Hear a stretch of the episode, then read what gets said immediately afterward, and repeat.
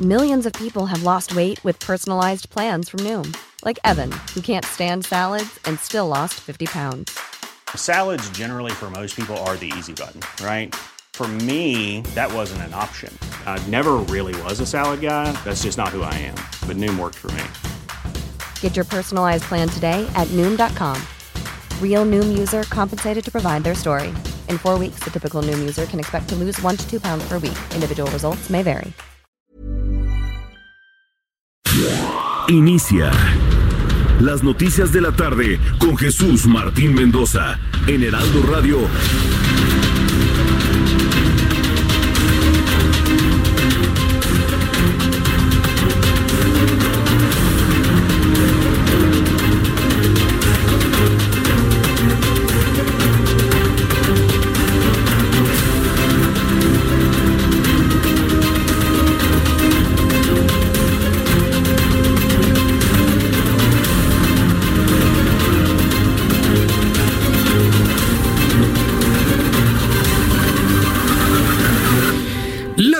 Tarde en punto. Es la hora del centro de la República Mexicana. Bienvenidos, muy buenas tardes.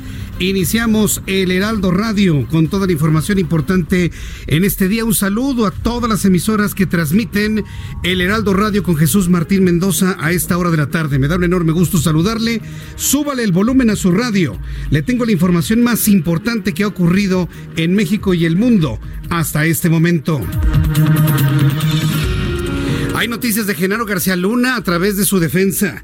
La defensa del ex titular de la Secretaría de Seguridad Pública, Genaro García Luna, pidió a la Corte la libertad bajo fianza del exfuncionario y ofreció un millón de dólares en propiedades a cambio de su libertad condicionada. Acuérdense que hombres como Genaro García Luna se mantienen en resguardo debido a la alta probabilidad, debido a su gran capacidad económica de fugarse hasta la luna, si es posible, ¿no?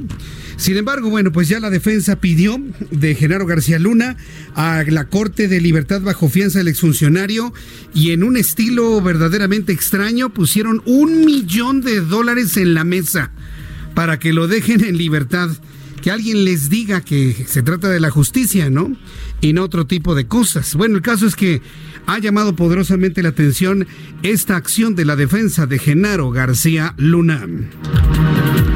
Le informaré que el secretario de Relaciones Exteriores, Marcelo Ebrard, informó que el exdirector de Petróleos Mexicanos, Emilio Lozoya, no solicitó asistencia consular de México.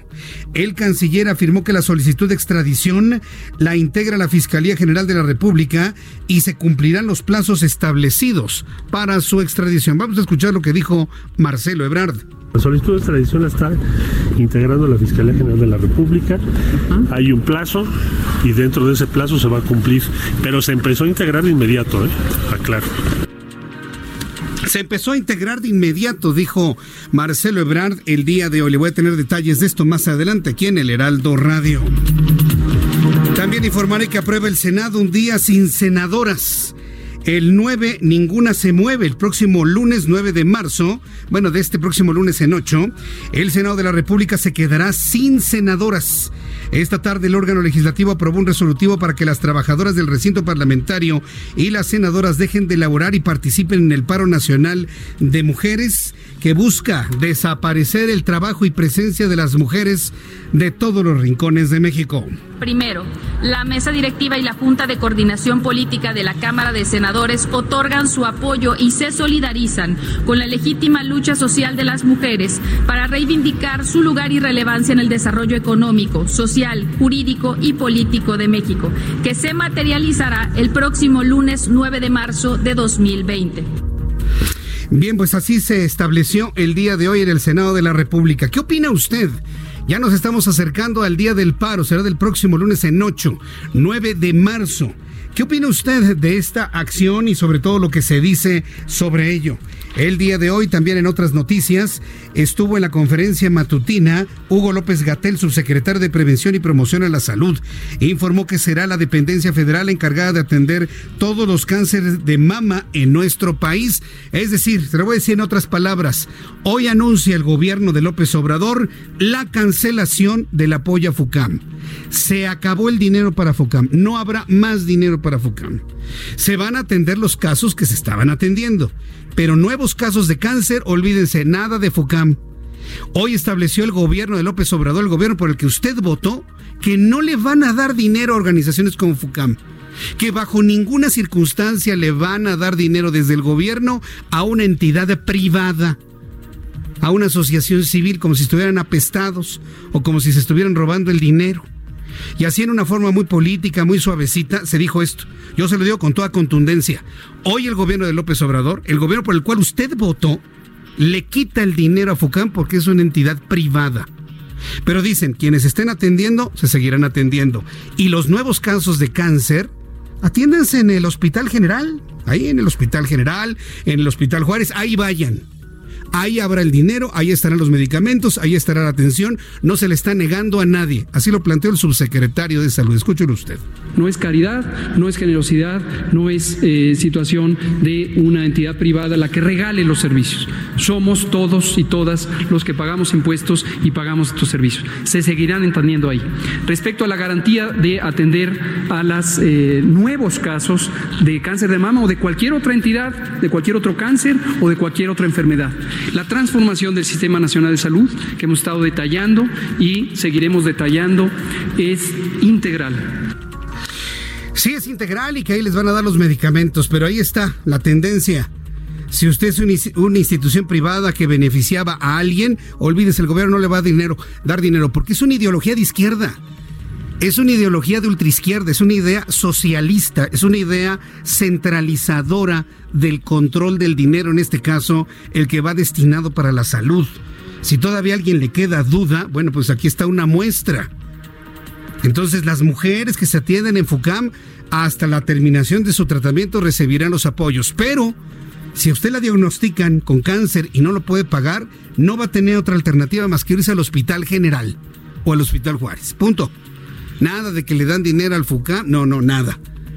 Entonces empecemos, las personas que les enoja esto que les estoy informando, empiecen a aceptar que por eso votaron 30 millones de personas. Que conste que se los dijimos a tiempo. Me duele decirles se los dije, pero se los dije. Y es una verdadera pena lo que se ha anunciado el día de hoy, sobre todo por las personas que no tendrían la posibilidad de ir hasta el Hospital General de México. El titular de Hacienda y Crédito Público, Arturo Herrera, señaló que ha reconocido que el mayor riesgo para la estabilidad financiera son los ciberataques. Las declaraciones de Herrera se produjeron luego de que la Secretaría de Economía anunciara que fue víctima de un hackeo. Esto fue lo que dijo Arturo Herrera. Hecho, en, los foros de de Hacienda y de viceministros de Hacienda, cuando piensan, se habla del mayor riesgo para la estabilidad financiera en los próximos, los próximos años, se habla de la ciberseguridad. Entonces, no solamente es un tema que nos preocupa para que no nos hackeen nuestros, nuestros sistemas, sino para asegurarnos que el sistema financiero en su conjunto es robusto frente a esta, esta, Bien, hoy el Heraldo de México, aquí está el Heraldo de México en su edición eh, impresa. Para nuestros amigos que nos están viendo a través de YouTube en el canal Jesús Martín MX, publica ocho columnas.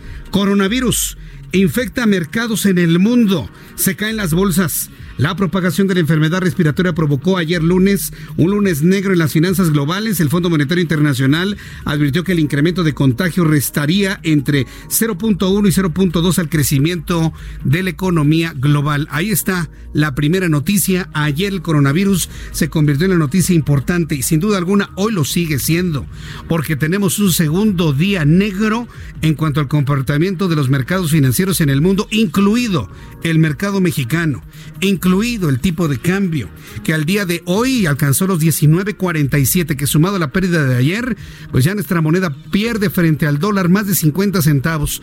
Todo lo que se había logrado en las últimas semanas, claro, desde la parálisis económica por lo cual no sube el tipo de cambio, se perdió entre ayer y el día de hoy.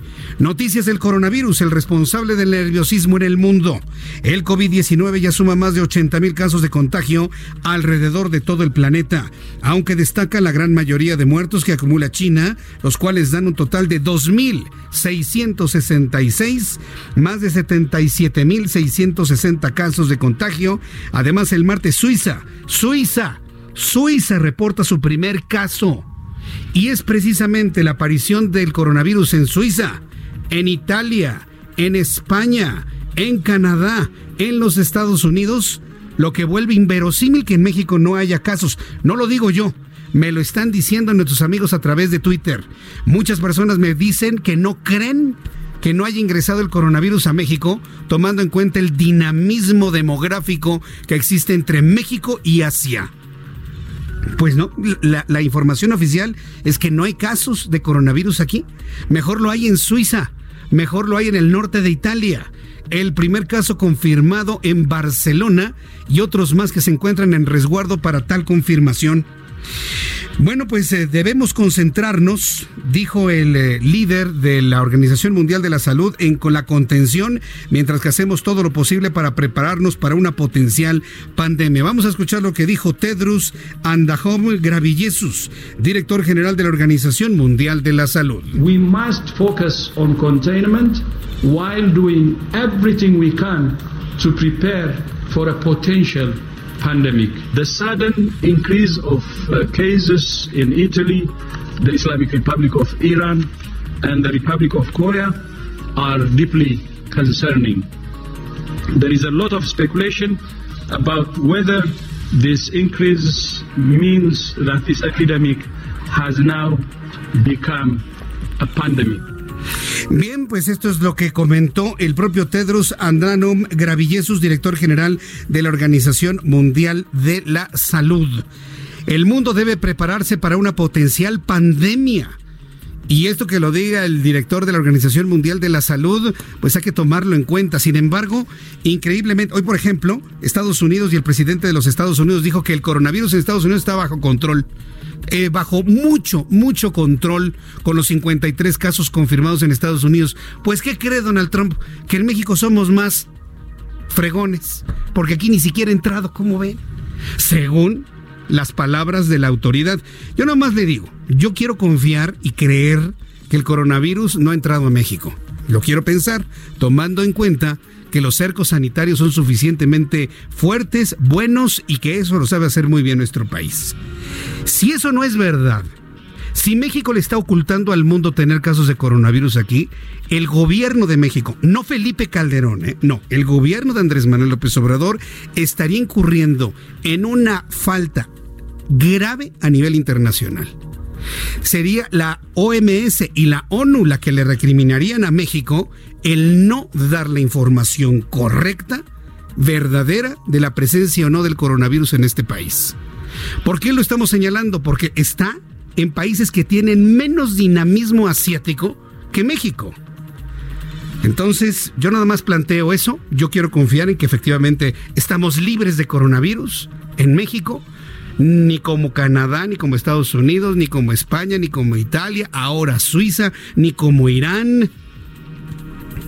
Entonces, bueno, yo me, yo me quedo con lo que nos dicen las autoridades mexicanas, pero sí decirle que si llega a haber un ocultamiento, como normalmente sucede con la política mexicana, porque la política mexicana es política de ocultamiento, siempre ha sido así, en cosas que no quieren que dé miedo a la sociedad, nos vamos a meter en un problema internacional muy grave, muy grave no creo que se queden así las cosas. Entonces yo quiero confiar en que no hay coronavirus en México y esto es verdaderamente sorprendente ante lo que está ocurriendo en otros países del mundo. Ya le platicaré de esto y lo que nos comentó Patricia Alvarado, las investigaciones alemanas sobre el comportamiento del coronavirus que ha llamado poderosamente la atención en cuanto a, por ejemplo, que hay personas que se han curado de coronavirus pero siguen transmitiendo el virus. O por ejemplo, personas que se curaron y se volvieron a enfermar o personas que recibieron el virus del coronavirus que no saben cómo llegó a ellos, pero en lugar de generar una neumonía, han generado un choque anafiláctico, como si se tratara de una respuesta alérgica a un ente extraño. finalmente el coronavirus lo es, pero no se tenía noticia de que un virus detonara una reacción de tormenta de citoquinas. Ya se han confirmado varios casos donde las personas mueren por infarto al miocardio debido a la tormenta de citoquinas. Es un tema verdaderamente interesante, apasionante. A muchos les espanta, pero desde el punto de vista científico, médico, es verdaderamente interesante. La Corte Suprema de los Estados Unidos confirmó la inmunidad del guardia fronterizo que mató a un adolescente mexicano y dijo que los padres de la víctima no tienen derecho a buscar una indemnización en territorio estadounidense. Les recuerdo que estamos transmitiendo a toda la República Mexicana a través del Heraldo Radio y me da mucho gusto saludarla a esta hora de la tarde. Vamos directamente hasta el Estado de México con José Ríos. Investigan a dos maestros por abuso de niñas en escuelas mexiquenses. Adelante, José Ríos. ¿Qué tal, Jesús Martín? Buenas tardes. En efecto, te informo que en dos hechos distintos, dos profesores de educación básica son investigados por su probable participación en el abuso sexual de dos estudiantes menores de edad en escuelas ubicadas en los municipios de Tecámac y Ecatepec, en el Estado de México. Este martes, la Fiscalía Estatal acreditó la probable participación de María Antonio N., de 55 años, por el delito de abuso sexual en contra de un estudiante de 10 años dentro de una escuela primaria de Tecámac. De acuerdo con las investigaciones, el sujeto era profesor de inglés y fue detenido luego de familiares de la víctima lo denunciaran por hacerle presuntos tocamientos dentro del plantel ubicado en la colonia Los Arcos, en la región de Ojo de Agua. En tanto, Jesús Martín, en el municipio de Catepec, la policía municipal detuvo un profesor de secundaria que contaba con una orden de aprehensión por el abuso sexual en contra de otra alumna de 12 años de edad, es decir, pues se encontraba prófugo de la justicia. Ismael N., de 27 años, fue capturado este martes durante un operativo de revisión de vehículos donde las autoridades detectaron que tenía antecedentes penales y un mandamiento judicial pendiente por abuso sexual. Dicho delito se habría cometido cuando el supuesto profesor se desempeñaba dentro de una escuela secundaria llamada Doctora Ikram Antanki, ubicada en la colonia Los Bordos, en Ecatepec. Esto tras realizar presunto abuso de una menor de 12 años de edad. El detenido fue presentado ante el Ministerio Público de Ecatepec, que ordenó su inmediato traslado al penal de Chico Nautla para ponerlo a disposición de un juez de control. Ese es el informe hasta el momento, Jesús Martín. gracias por la información, José Ríos. Seguimos pendientes. Vamos con José Alemán, nuestro corresponsal en San Luis Potosí. Aíslan el primer caso. Es sospechoso de coronavirus, pero la propia Secretaría de Salud hoy dijo que no se trata de coronavirus. Adelante, José Alemán. Muy buenas tardes, Jesús Martín Mendoza. Les saludo desde la capital potosina para informarles que aquí en eh, San Luis Potosí fue confirmado el primer caso de un sospechoso del coronavirus COVID-19, de acuerdo con la secretaria de Salud, eh, Mónica Rangel Martínez, y de la presidenta de la Comisión de Salud del Congreso del Estado, Angélica Mendoza Camacho. El caso eh, se encuentra aislado en un hospital de Ciudad Valles, en la Huasteca Potosina. Ambas mujeres, la legisladora y la funcionaria, confirmaron también que eh, al inicio se trató de tres casos sospechosos, sin embargo dos ya han sido de alta y solamente permanece uno, una persona que está hospitalizada, aislada y siéndole sometidas todas las pruebas para confirmar lo que sería en todo caso el primer caso confirmado de coronavirus en el país. Sin embargo, hay que esperar. De acuerdo con la secretaria de Salud, se trata la identificación de esta eh, potencial portador del coronavirus COVID-19 es parte de una estrategia de las personas que tienen inversiones chinas aquí en San Luis Potosí. Sin embargo, no, han dado más detalles acerca de si viajó, eh, dónde fue eh, localizado y cómo fue que se reportó a las autoridades de salud. Estaremos pendientes y les saludo con mucho gusto desde la capital Potosí. Muchas gracias. Gracias por la información a esta hora de la tarde, José Alemán. Son las 6 de la tarde con 18 minutos. Tengo información de último momento, último momento a nivel internacional. Está confirmando el Ministerio de Salud de España, de la Comunidad de Madrid, que se ha confirmado el primer caso de coronavirus ahora en Madrid. El primer caso fue en Barcelona. En este momento, hace unos cuantos minutos, la, Consejería de Sanidad de la Comunidad de Madrid ha confirmado el primer caso de COVID-19 en la capital española. Al mismo tiempo, la Consejería de Sanidad de, la Comunidad de Madrid ha anunciado el inicio de la construcción del primer macrohospital para tratar coronavirus. ¿Qué sabrán en España? Que con el primer caso están construyendo ya el primer macrohospital ¿Qué va a pasar en México cuando se confirme el primer caso? Apenas van a buscar a ver si, si hay impacto ambiental, ¿no? De la obra, ¿no? Van a buscar el terreno. ¿Quién lo dona? No, pues no lo dona. No, pues es muy grande. ¿Adjudicación directa? No, licitación.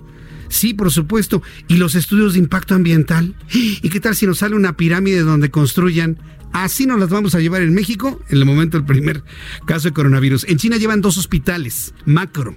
En España se anuncia ya la construcción del primer macro hospital y tienen el primer caso en Madrid y el primero en Barcelona. Yo me pregunto cómo le van a hacer en México cuando aparezca el primer caso. Yo ya le dije más o menos en dónde nos vamos a atorar. Si es la iniciativa privada, no, tiene que ser el ejército. No, no, no, los conservadores que no entren. Y así nos la vamos a llevar. Yo nada más le digo lo que he visto lo que he visto. No, no crea que tengo una bolita de cristal y veo el futuro. Pero lo más sencillo es que se va a atender todo en el Hospital General de México, por supuesto. Vamos con nuestros compañeros reporteros urbanos, periodistas especializados en información de ciudad. Alan Rodríguez, adelante, ¿en dónde te ubicas? Adelante, Alan. Jesús Martín, excelente tarde. Ya están finalizando los trabajos por parte de Pemex para sellar el ducto Añil Azcapotzalco, el cual fue perforado por guachicoleros que estuvieron robando combustible hasta esta madrugada, por lo que en los próximos minutos se podrá tomar el trébol de Gran Canal y Río de los Remedios el cual permaneció bloqueado durante todo el día. Tenemos además de mucho calor, pues buen desplazamiento en la avenida Ferrocarril Hidalgo, desde el cruce con San Juan de Aragón y hasta el circuito interior. Paseo de la Reforma también presenta avance constante desde el eje 2 norte hasta el cruce con Bucareli. Es parte de la información que tenemos, Jesús Martín, en esta tarde y pues estamos al pendiente. Difícil tarde, gracias Alan Rodríguez. Excelente tarde, gracias. Gerardo Galicia, nuestro compañero reportero urbano, nos informa en qué punto de la ciudad, Gerardo estamos corriendo Jesús Martín, la calle de Antonio Castro, y hemos encontrado un buen avance, es una muy buena opción para nuestros amigos que dejan atrás el paseo de la reforma y necesitan llegar al circuito bicentenario. En general se puede avanzar bastante, bastante bien. Pueden alcanzar velocidades por arriba de los 40 kilómetros por hora. Puntos conflictivos únicamente la avenida de los insurgentes, se debe el semáforo, pero ya superando el punto, el desplazamiento tiende a mejorar. Y para nuestros amigos que van a utilizar avenida de los insurgentes, esta arteria sí ya comienza a saturarse desde que se deja atrás Puente de Alvarado con rumbo al eje 2 norte. Ya presenta bastantes dificultades y en algunos tramos un avance completamente a vuelta de rueda. Y por lo pronto, Jesús Martín, el reporte. Muchas gracias por la información, Gerardo Galicia. Hasta luego. Hasta luego. Así estamos iniciando nuestro programa de noticias en este día, hoy, martes 25 de febrero del año 2020. Vamos a revisar lo que sucedía un día como hoy en México. Bienvenidos, esto es un día como hoy en México. 1950. Se crea el Instituto Nacional de la Juventud Mexicana. 1964. El presidente Adolfo López Mateos recibe simbólicamente el territorio de El Chamizal, el cual estuvo en litigio con Estados Unidos desde 1866. 2014. Tras la detención del Chapo, se realizaron varios estudios por parte de la entonces Procuraduría General de la República, ya que se temía que fuera un impostor. Sin embargo, gracias a las pruebas genéticas, comparación de rasgos faciales y de dactiloscopía, se logró comprobar un día como hoy su identidad. Sí, el detenido sí era Joaquín Guzmán. Esto fue un día como hoy en México.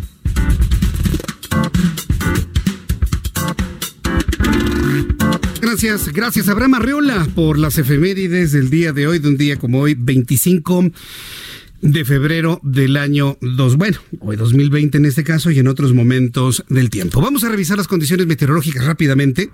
Condiciones meteorológicas que prevalecerán durante las próximas horas. Oye, qué calor está haciendo.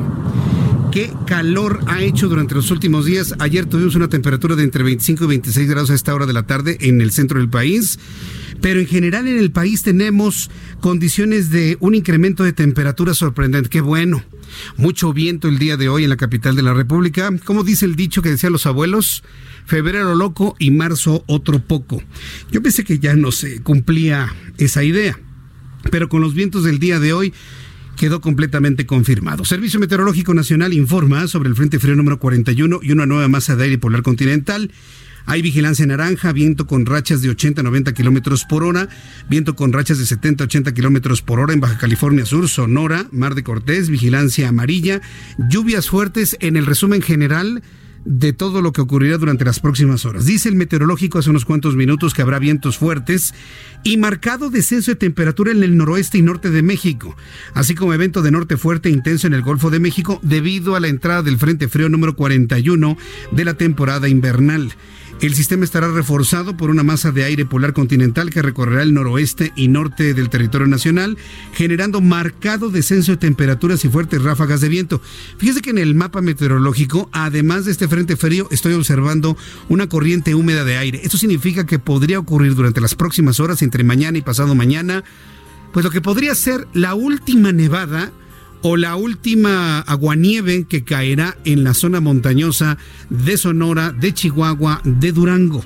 Estaremos atentos de lo que suceda, pero parece que ya viene la última nevada de la temporada. Para mañana, Frente Frío número 41 reforzado recorre rápidamente el litoral del Golfo de México, mientras que la masa de aire polar continental originará descenso de temperatura en gran parte del territorio nacional, excepto en el occidente y en el sur del país. Se prevé evento de norte, vientos muy fuertes que en algunas partes del país podrían alcanzar hasta los 100 kilómetros por hora. Ya con estos elementos atmosféricos le doy a conocer el pronóstico del tiempo para la siguiente siguientes ciudades, amigos del Estado de México, en Toluca. Toluca, 20 grados a esta hora de la tarde, hace un calorón. Temperatura mínima 0 grados, estará helando, estará muy extremoso y la máxima para mañana 22 grados. Guadalajara, Jalisco, mínima 8, máxima 28. En Monterrey, Nuevo León, mínima 4, máxima 16. En Tampico, Tamaulipas, saludos amigos en Tampico, mínima 13, máxima 18. En Villahermosa, Tabasco, mínima 17, máxima 31. En Acapulco, Guerrero, mínima 19, máxima 28. En Tijuana, Baja California, mínima 12, máxima 23.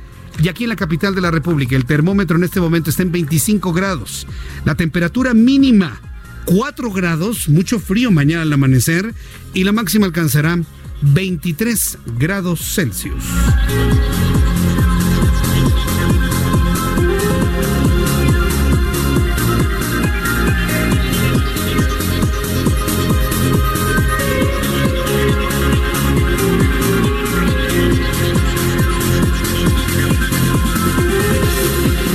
6 de la tarde con 26 minutos, son las 6 de la tarde con 26 minutos. Escuche usted la estación de las noticias del Heraldo Media Group, Heraldo Radio. Yo soy Jesús Martín Mendoza y como siempre me da mucho gusto acompañarle con las noticias. Después de los anuncios, le voy a tener la actualización de lo que sucede con el coronavirus en el mundo. Se ha ya detectado el primer, se ha confirmado ya el primer caso de coronavirus de COVID-19 en Madrid, España. Todavía hace unas horas, cuando platicaba con Patricia Alvarado, nuestra corresponsal allá en Madrid, España, se sabía del caso de uno confirmado en Barcelona, cuatro más bajo resguardo y algunos centenares de sospechosos.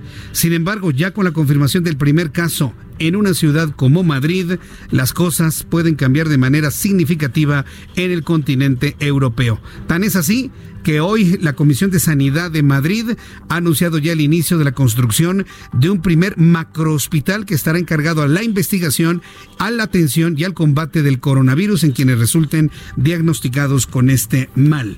Bastó el primer caso en Madrid el primer caso en Barcelona para que España esté iniciando ya la construcción de un gran macro hospital. Atención países del mundo del tercer mundo como México, sí, de tercer mundo, en donde no ha llegado, según esto, el coronavirus. Prepárense para que vean lo que están haciendo los países del primer mundo con una situación como esta, ¿eh? y que no andemos aquí con que, ay, no es grave. Ay, nosotros no vamos a caer en los excesos de Felipe Calderón en 2009. Ay, yo no creo que existe el coronavirus. Debe ser alguna intencionalidad de los conservadores. Nada de eso, ¿eh? Nada de eso. Este es un asunto muy, muy serio y requiere una, unas miras muy altas para poderlo enfrentar, para poderlo entender, luego poderlo enfrentar y proteger a las poblaciones que estén vulnerables a este virus, a este reto de salud pública mundial. Regresaré con esto, también con lo que actualmente ha sucedido con Genaro García Luna y su defensa, quienes están poniendo en la mesa una fianza de un millón de dólares para que lo dejen en libertad, o bueno, que se siga defendiendo en libertad. Todo esto y mucho más aquí en el Heraldo Radio. Después de los anuncios, y le invito para que me escriba a través de mi cuenta de Twitter, arroba Jesús Martín MX.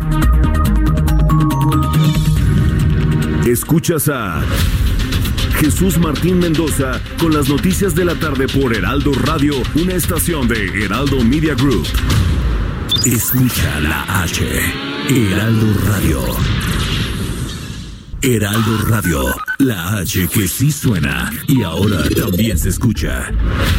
Escucha las noticias de la tarde con Jesús Martín Mendoza. Regresamos. Son las las 6 de la tarde con 32 minutos, las 6 de la tarde con 32 horas del centro de la República Mexicana. Escucha usted el Heraldo Radio a todo el país, a toda la República Mexicana y les saluda Jesús Martín Mendoza. Antes de ir al caso de Genaro García Luna, dos asuntos, dos asuntos importantes. Quítame toda la música, ¿no? Ya, eso, ándale. Dos asuntos importantes, uno que vale la pena. A mí, la verdad, me, me preocupa mucho que después de lo que supimos de la niña Fátima Cecilia, yo sé que mucha gente está ya hasta la coronilla del tema lo sé, y lo digo así como me lo han dicho, que ya están hartos, que ya no quieren oír nada. Pero le voy a decir una cosa, si yo le dijera en este momento que otra niña de 8 años desapareció en Xochimilco, ¿me la cree? Si yo le digo en este momento que otra niña de 8 años ha desaparecido en Xochimilco, ¿me la cree? En este momento tenemos alerta Amber. Tenemos alerta Amber y yo creo que todos los medios de comunicación deberíamos estar difundiendo esta alerta Amber generada de Justicia de la Ciudad de México. La alerta Amber me está llegando en estos momentos y la vamos a difundir en este instante. Súbale el volumen a su radio, por favor. Tenemos que encontrar a Pamela Itzayana Guzmán Aragués. Dice la alerta Amber, urgente, Ciudad de México, 23 de febrero, y tiene ya dos días. Eh, Pamela Itzayana Guzmán Aragués, el día 18 de febrero de 2020 a las 6 de la mañana aproximadamente, Pamela Itzayana Guzmán Aragués, de 8 años de edad, fue vista por última vez en compañía de su padre en la calle Canal de Monera, Colonia Barrio 18, Alcaldía Xochimilco. Desde ese momento se desconoce su paradero. Observaciones, se recibe denuncia el día 23 de febrero de 2020. Sí, yo lo sé es altamente probable que esté con su papá. Pero tampoco el papá aparece. No han sabido nada de ellos dos. Entonces, tenemos alerta Amber. Vamos a buscar todos a esta chiquita de 8 años de edad. Se llama Pamela Itzayana Guzmán Aragués. Desapareció de calles de Xochimilco otra vez. Y se está pidiendo a toda la, ciudadanía su apoyo, su ayuda para poderla ubicar. Y, sí, yo sé cómo se siente usted, no lo puedo creer. Sí, es es sorprendente que se sigan dando estos casos luego con la mediatización que conocimos del caso de Fátima. Segundo asunto, le estoy invitando para que participe en nuestro sondeo en el Heraldo el día de hoy. Le estoy preguntando a través de mi cuenta de Twitter, le invito a que todo el mundo participe. Es, más que le comenta a sus amigos que participen en esto porque me parece que todos debemos generar una percepción clara para que el gobierno actúe. La pregunta es, bueno, el planteamiento es, se ha confirmado el primer caso de coronavirus en Madrid, uno más en Barcelona, España, y el primero en Suiza. Pregunta, ¿consideras que el gobierno de México está preparado para proteger a la población del brote de coronavirus? Esa es la pregunta. Estamos viendo cómo se está expandiendo el coronavirus en el mundo. Aquí nos dicen que no ha llegado. La pregunta es, cuando llegue el coronavirus, ¿Está preparado el gobierno de México para proteger a su, población del brote de coronavirus que llegue a México? Hasta este momento, bueno, son cuatro opciones. Sí está preparado, no está preparado, más o menos preparado, no me interesa el tema como cuarta opción. Si para quien este asunto nomás no le signifique nada. Hasta este momento, de hace unos minutos que lanzamos la pregunta, el 88% de las personas me dicen que no está preparado el gobierno de México para el coronavirus. El 4% sí está preparado, el 6% más o menos preparado y el 2% no le interesa el tema. Le invito para que entre en mi cuenta de Twitter, arroba Jesús Martín MX, arroba Jesús Martín MX y vote en este sondeo para que tengamos temperatura de lo que usted percibe en cuanto a la preparación de un país como el nuestro ante la llegada de el coronavirus. Hasta este momento la autoridad lo ha negado por completo, que no hay casos en México. Pero si está llegando a España, si ya llegó a Italia, si ya llegó a Suiza, si está en Canadá, si está en Estados Unidos, y está prácticamente en todo Asia, donde muchos mexicanos van y vienen de Asia, en fin, bueno, pues yo le invito para que participe a través de mi cuenta de Twitter, arroba Jesús Martín MX, arroba Jesús Martín MX. Noticia del día de hoy que sorprende. El abogado del exsecretario de Seguridad Pública, Genaro García Luna, ha pedido a un juez de la Corte que deje en libertad a su cliente, a Genaro García Luna acusado de presuntos vínculos con el cartel de Sinaloa y Joaquín Guzmán Loera, bajo fianza de un millón de dólares en propiedades, que en parte representa el valor de propiedades que tiene. Es decir, Genaro García Luna está dispuesto a través de una fianza entregar todos sus bienes para obtener su defensa en libertad. No significa que obtenga la libertad y le quiten el delito, no, simplemente que se defienda en libertad. El abogado César de Castro dijo en una carta disponible en el sistema electrónico de la Corte que Genaro García Luna debería poder esperar su juicio en libertad en lugar de estar en prisión donde lleva casi tres meses. Están poniendo toda la carne en el asador, como se dice popularmente. A ver, ahí va mi resto, ¿no?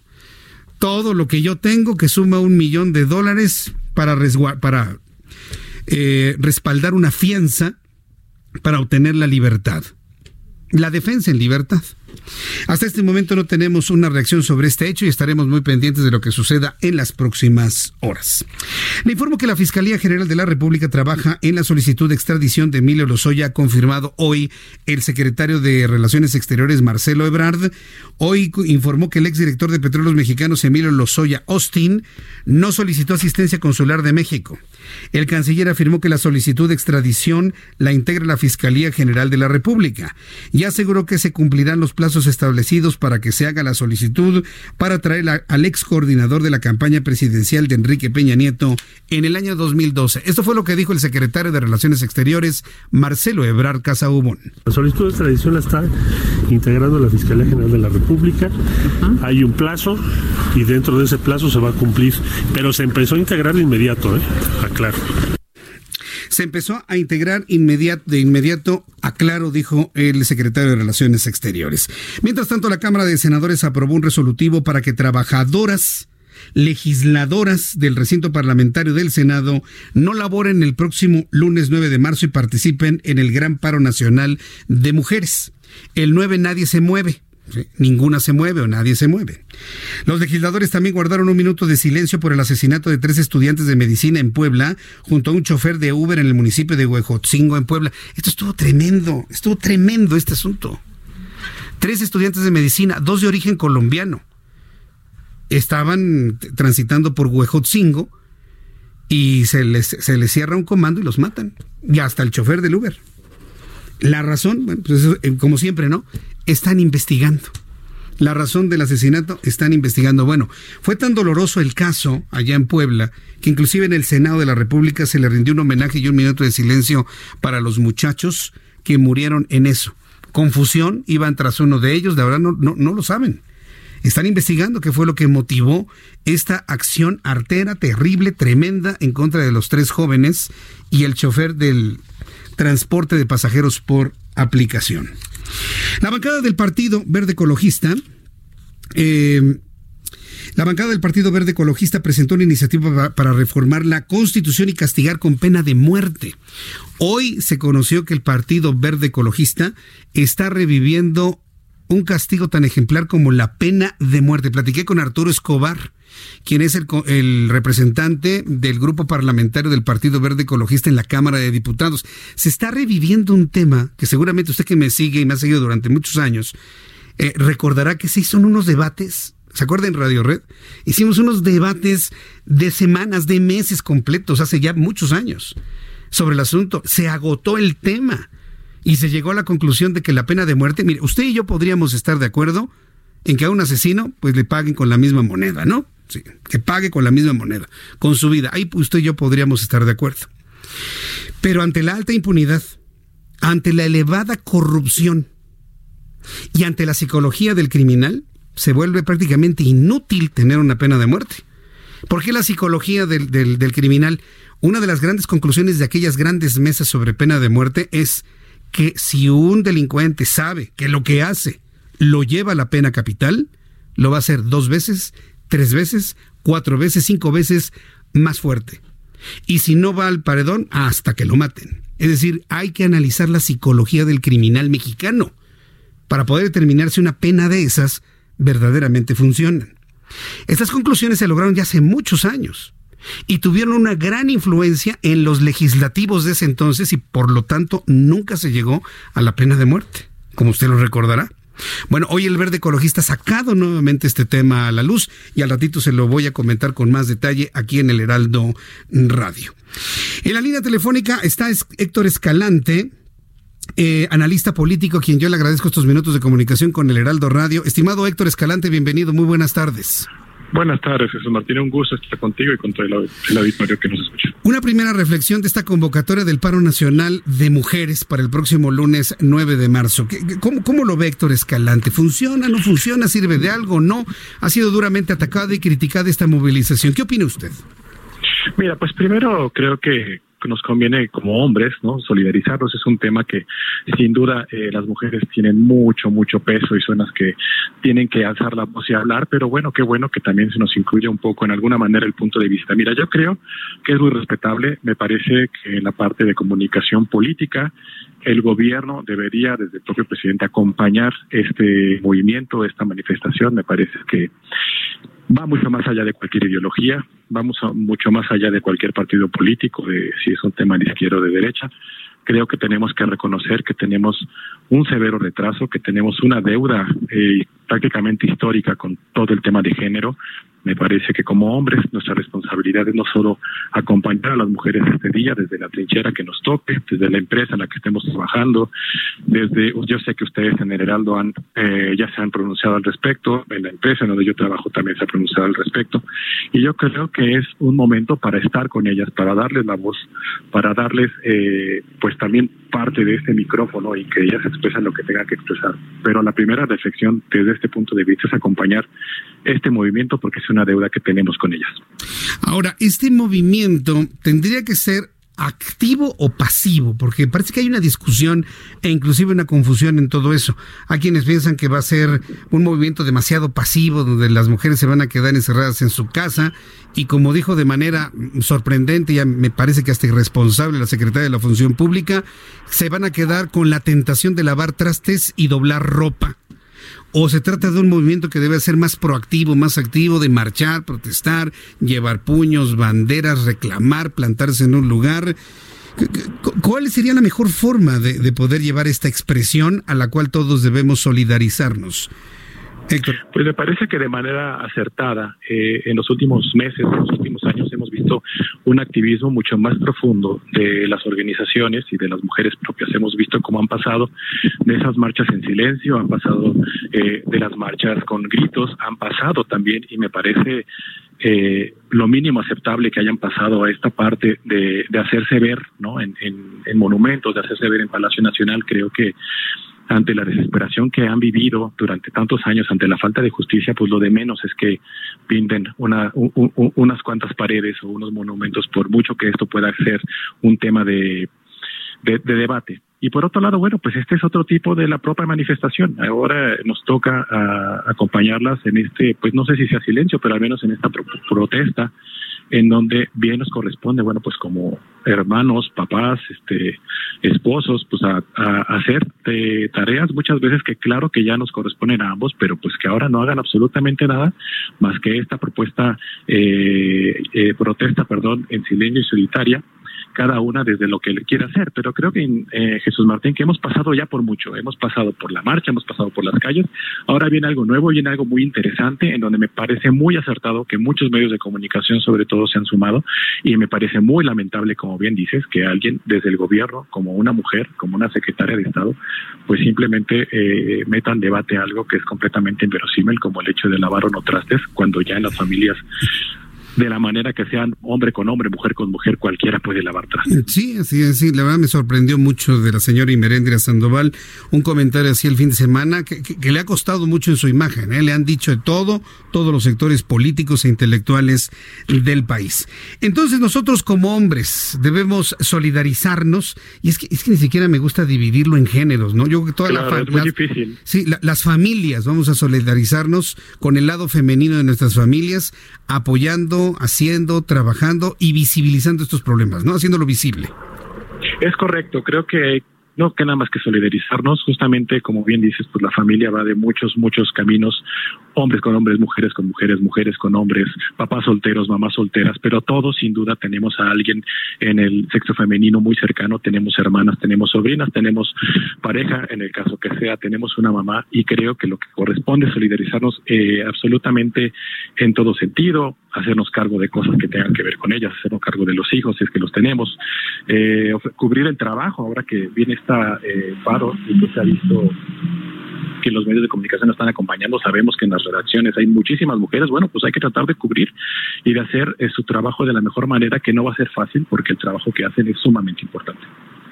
Muy bien, pues yo quiero agradecerle mucho a Héctor Escalante este análisis, estos comentarios, estos elementos de reflexión sobre uno de los acontecimientos de expresión popular y ciudadana más importantes de los últimos años. Muchas gracias por este tiempo, Héctor Escalante.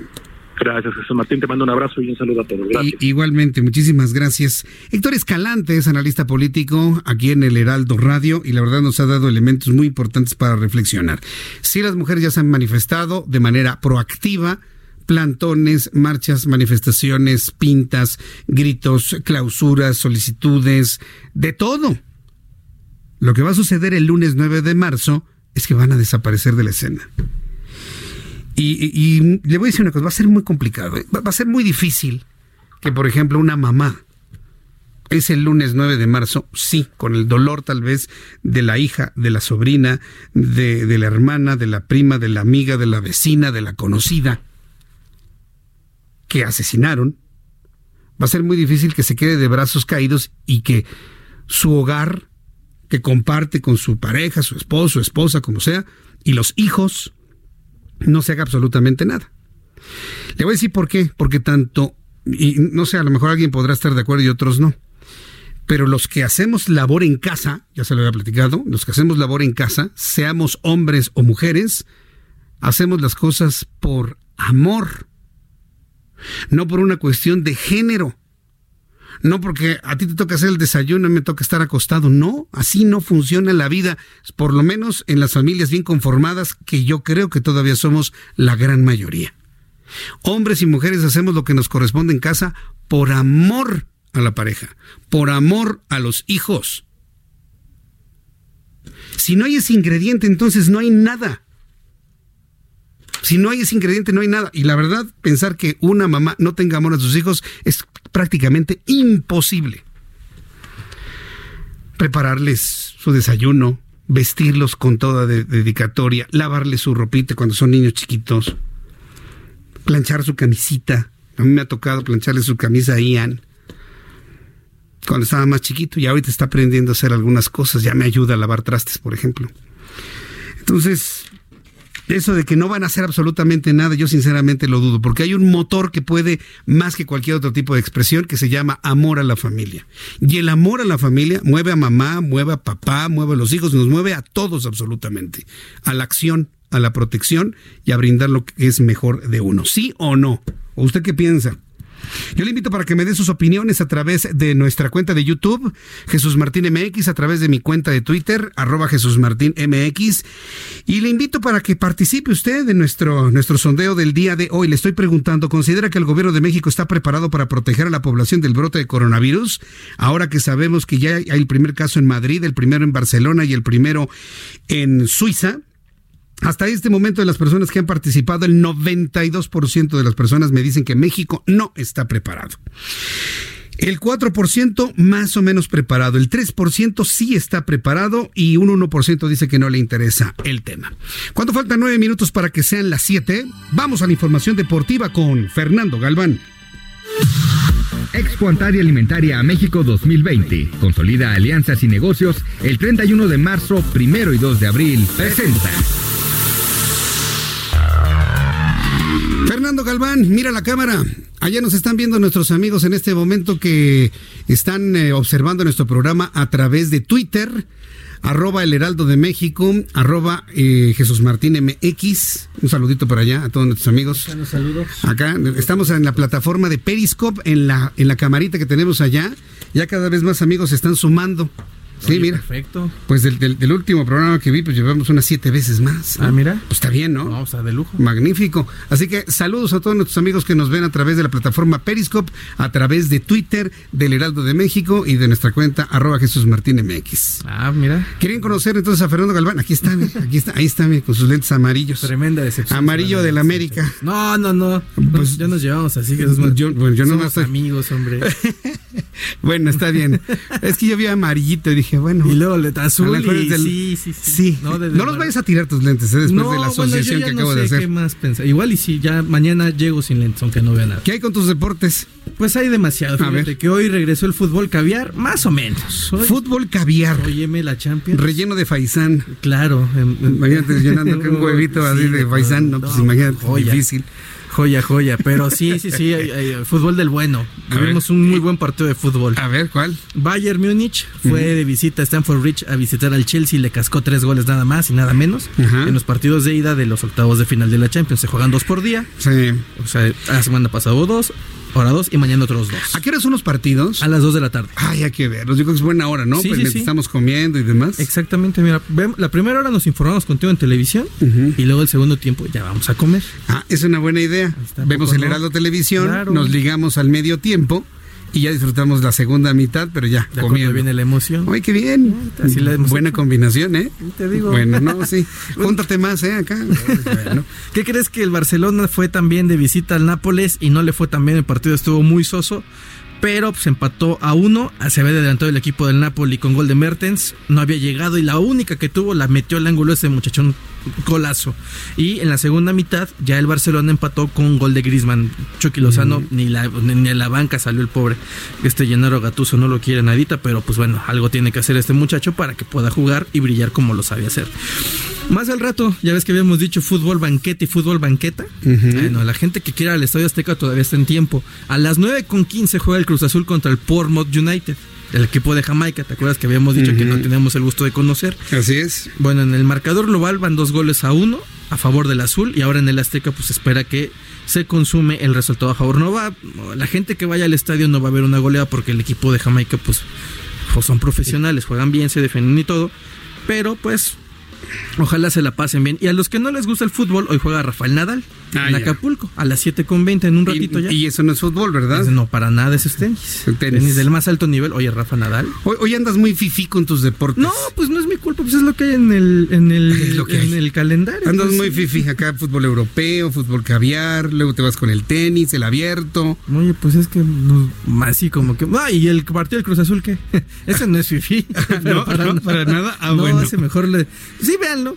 Sí. Pero bueno, preferiría ver el tenis. Uh -huh. Ver Nadal contra Andújar en Acapulco. Va, va, a llegar una manifestación aquí en Insurgentes no. y yo no te voy a salvar, ¿eh? no, van a llegar los de la América. Sí. Y se van a juntar con los de Cruz Azul y se va a poner feo. Bueno, ¿qué te dije? Advertidos estamos. Bueno. Sí, aquí ya Orlando ya está encabezando la, la, la marcha, ya estás sí. pensando el hashtag todos somos águilas. Hashtag todos somos águilas. Nada más de escuchar algo así. Va, ¿Vas a ser tú el, el, promotor más bueno de las águilas? No, ¿eh? hombre. No. Es más, creo que ya es tendencia. Déjame ver. Sí, ya con los lentes ya me fue mal, entonces no, no, no, dejémoslo así. No voy a hacer la de mal. Muy bien. Bueno, ¿qué más tenemos de deportes? Es la información deportiva. Mañana va a haber más Champions, mañana va a haber más tenis. Mañana juega Novak Djokovic uh -huh. en, Dublín, en Dubai. Entonces, sigue el, el, deporte FIFI. Muy bien, deporte FIFI aquí en el Heraldo Radio. Gracias, Fernando Galván. Muy buenas tardes. Buenas tardes. Fernando Galván con toda la información deportiva. Amplio abanico de oportunidades en proveeduría nacional e internacional para el sector hotelero que incentiva a sus clientes. Lo esperamos en Expo Antad y Alimentaria México 2020, 31 de marzo, 1 y 2 de abril en Guadalajara. Informes al 5555 809900 y en expoantad.com.mx. Expo Antaria Alimentaria México 2020. Consolida alianzas y negocios. El 31 de marzo, 1 y 2 de abril presentó. Ya son las 6 de la tarde con 56 minutos hora del centro de la República Mexicana. Le tengo una noticia a nuestros amigos de todo el país para quienes nos escuchan en Guadalajara, para quienes nos escuchan en Tampico, en Villahermosa, en Acapulco, para quienes nos escuchan en Bronzeville, en McAllen, para quienes nos escuchan en todo el Estado de México, para quienes nos escuchan en Tijuana, en Tecate, en Mexicali, en San Diego. ¿Sabe cuál es la noticia?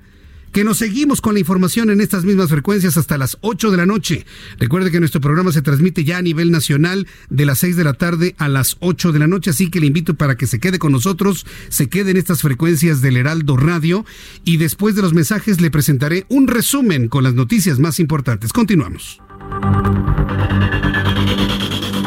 Escuchas a Jesús Martín Mendoza con las noticias de la tarde por Heraldo Radio, una estación de Heraldo Media Group.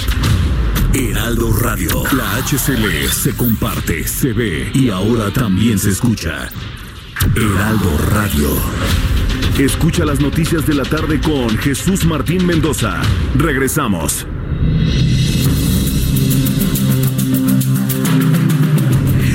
Son las 7 en punto, hora del centro de la República Mexicana. Escuchen toda la República Mexicana en el Heraldo Radio. El Heraldo Radio, gracias por estar en esta frecuencia. Le presento un resumen con las noticias más destacadas hasta este momento.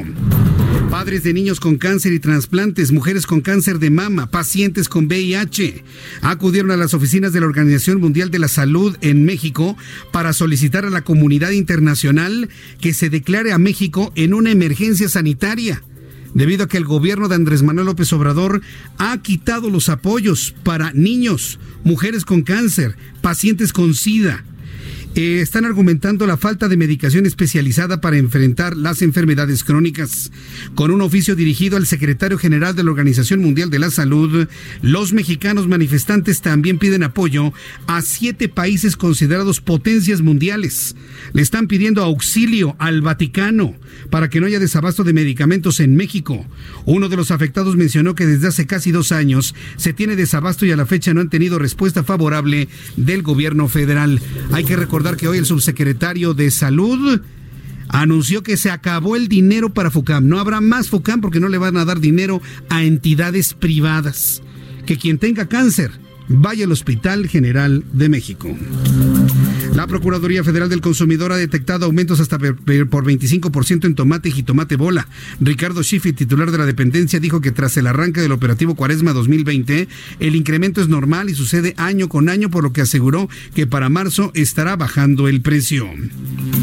La jefa de gobierno de la Ciudad de México, Claudia Sheinbaum, confirmó que autoridades federales elaboran un plan de acción ante una posible llegada del coronavirus a nuestro La mandataria capitalina afirmó que el gobierno local está preparado con un plan en caso de que la Ciudad de México se presente algún caso.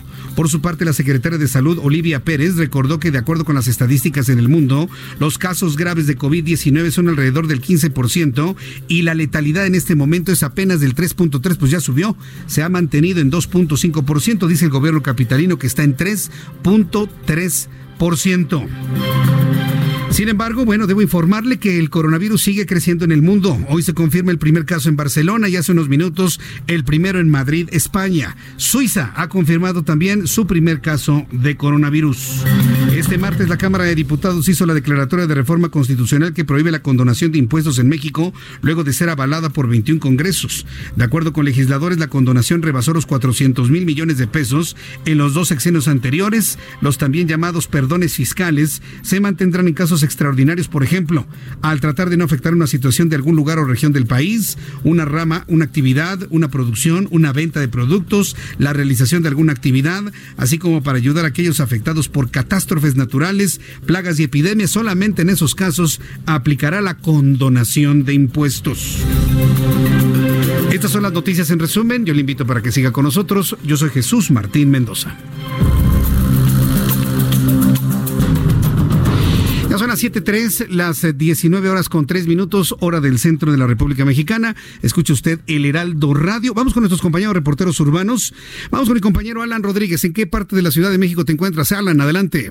Jesús Martín, excelente tarde, un gusto saludarte de nuevo. Me encuentro en el eje 2 norte y quiero informarte que desde la calle Damaso, en la colonia Romero Rubio, hasta el cruce con Avenida de los Insurgentes, presenta algunos asentamientos por el gran número de vehículos que se dirigen hacia la zona del circuito interior. También la Avenida de los Insurgentes, desde el eje 1 norte y la estación Buenavista hacia la salida de los Indios Verdes, comienza a presentar carga por las unidades que se dirigen hacia la zona de Catepec en el Estado de México. La circulación de esta misma vialidad en el sentido contrario es favorable desde el cruce con Euskaro hasta la zona de Santa María la Ribera y el eje 1 norte. Nosotros estaremos recorriendo las principales avenidas de la Ciudad de México para mantenerlo informado. Muchas gracias por la, la información, Alan. Gracias, Martín, estamos al pendiente. Hasta lo que te vea muy bien. Vamos con mi compañero Gerardo Galicia, quien nos tiene más información de esta gran ciudad. Adelante, Gerardo.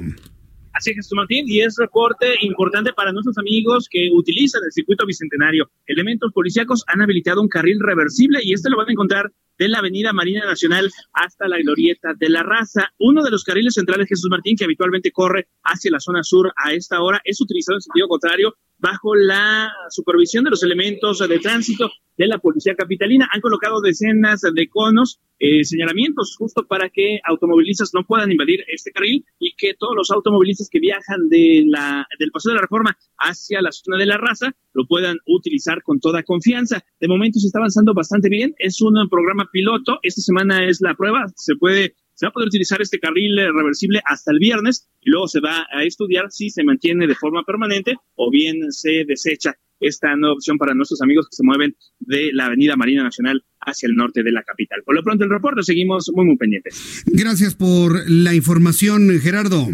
Hasta luego. Hasta luego, que te vaya muy bien nuestro compañero Gerardo Galicia con esta información. Le doy a conocer, según la, el periódico El País, está informando que Madrid ha confirmado ya el primer caso de coronavirus. Ya lo está confirmando el periódico El País. Un poco más adelante le voy a tener detalles de lo que se sabe hasta este momento, según los datos de este periódico, de este diario español El País.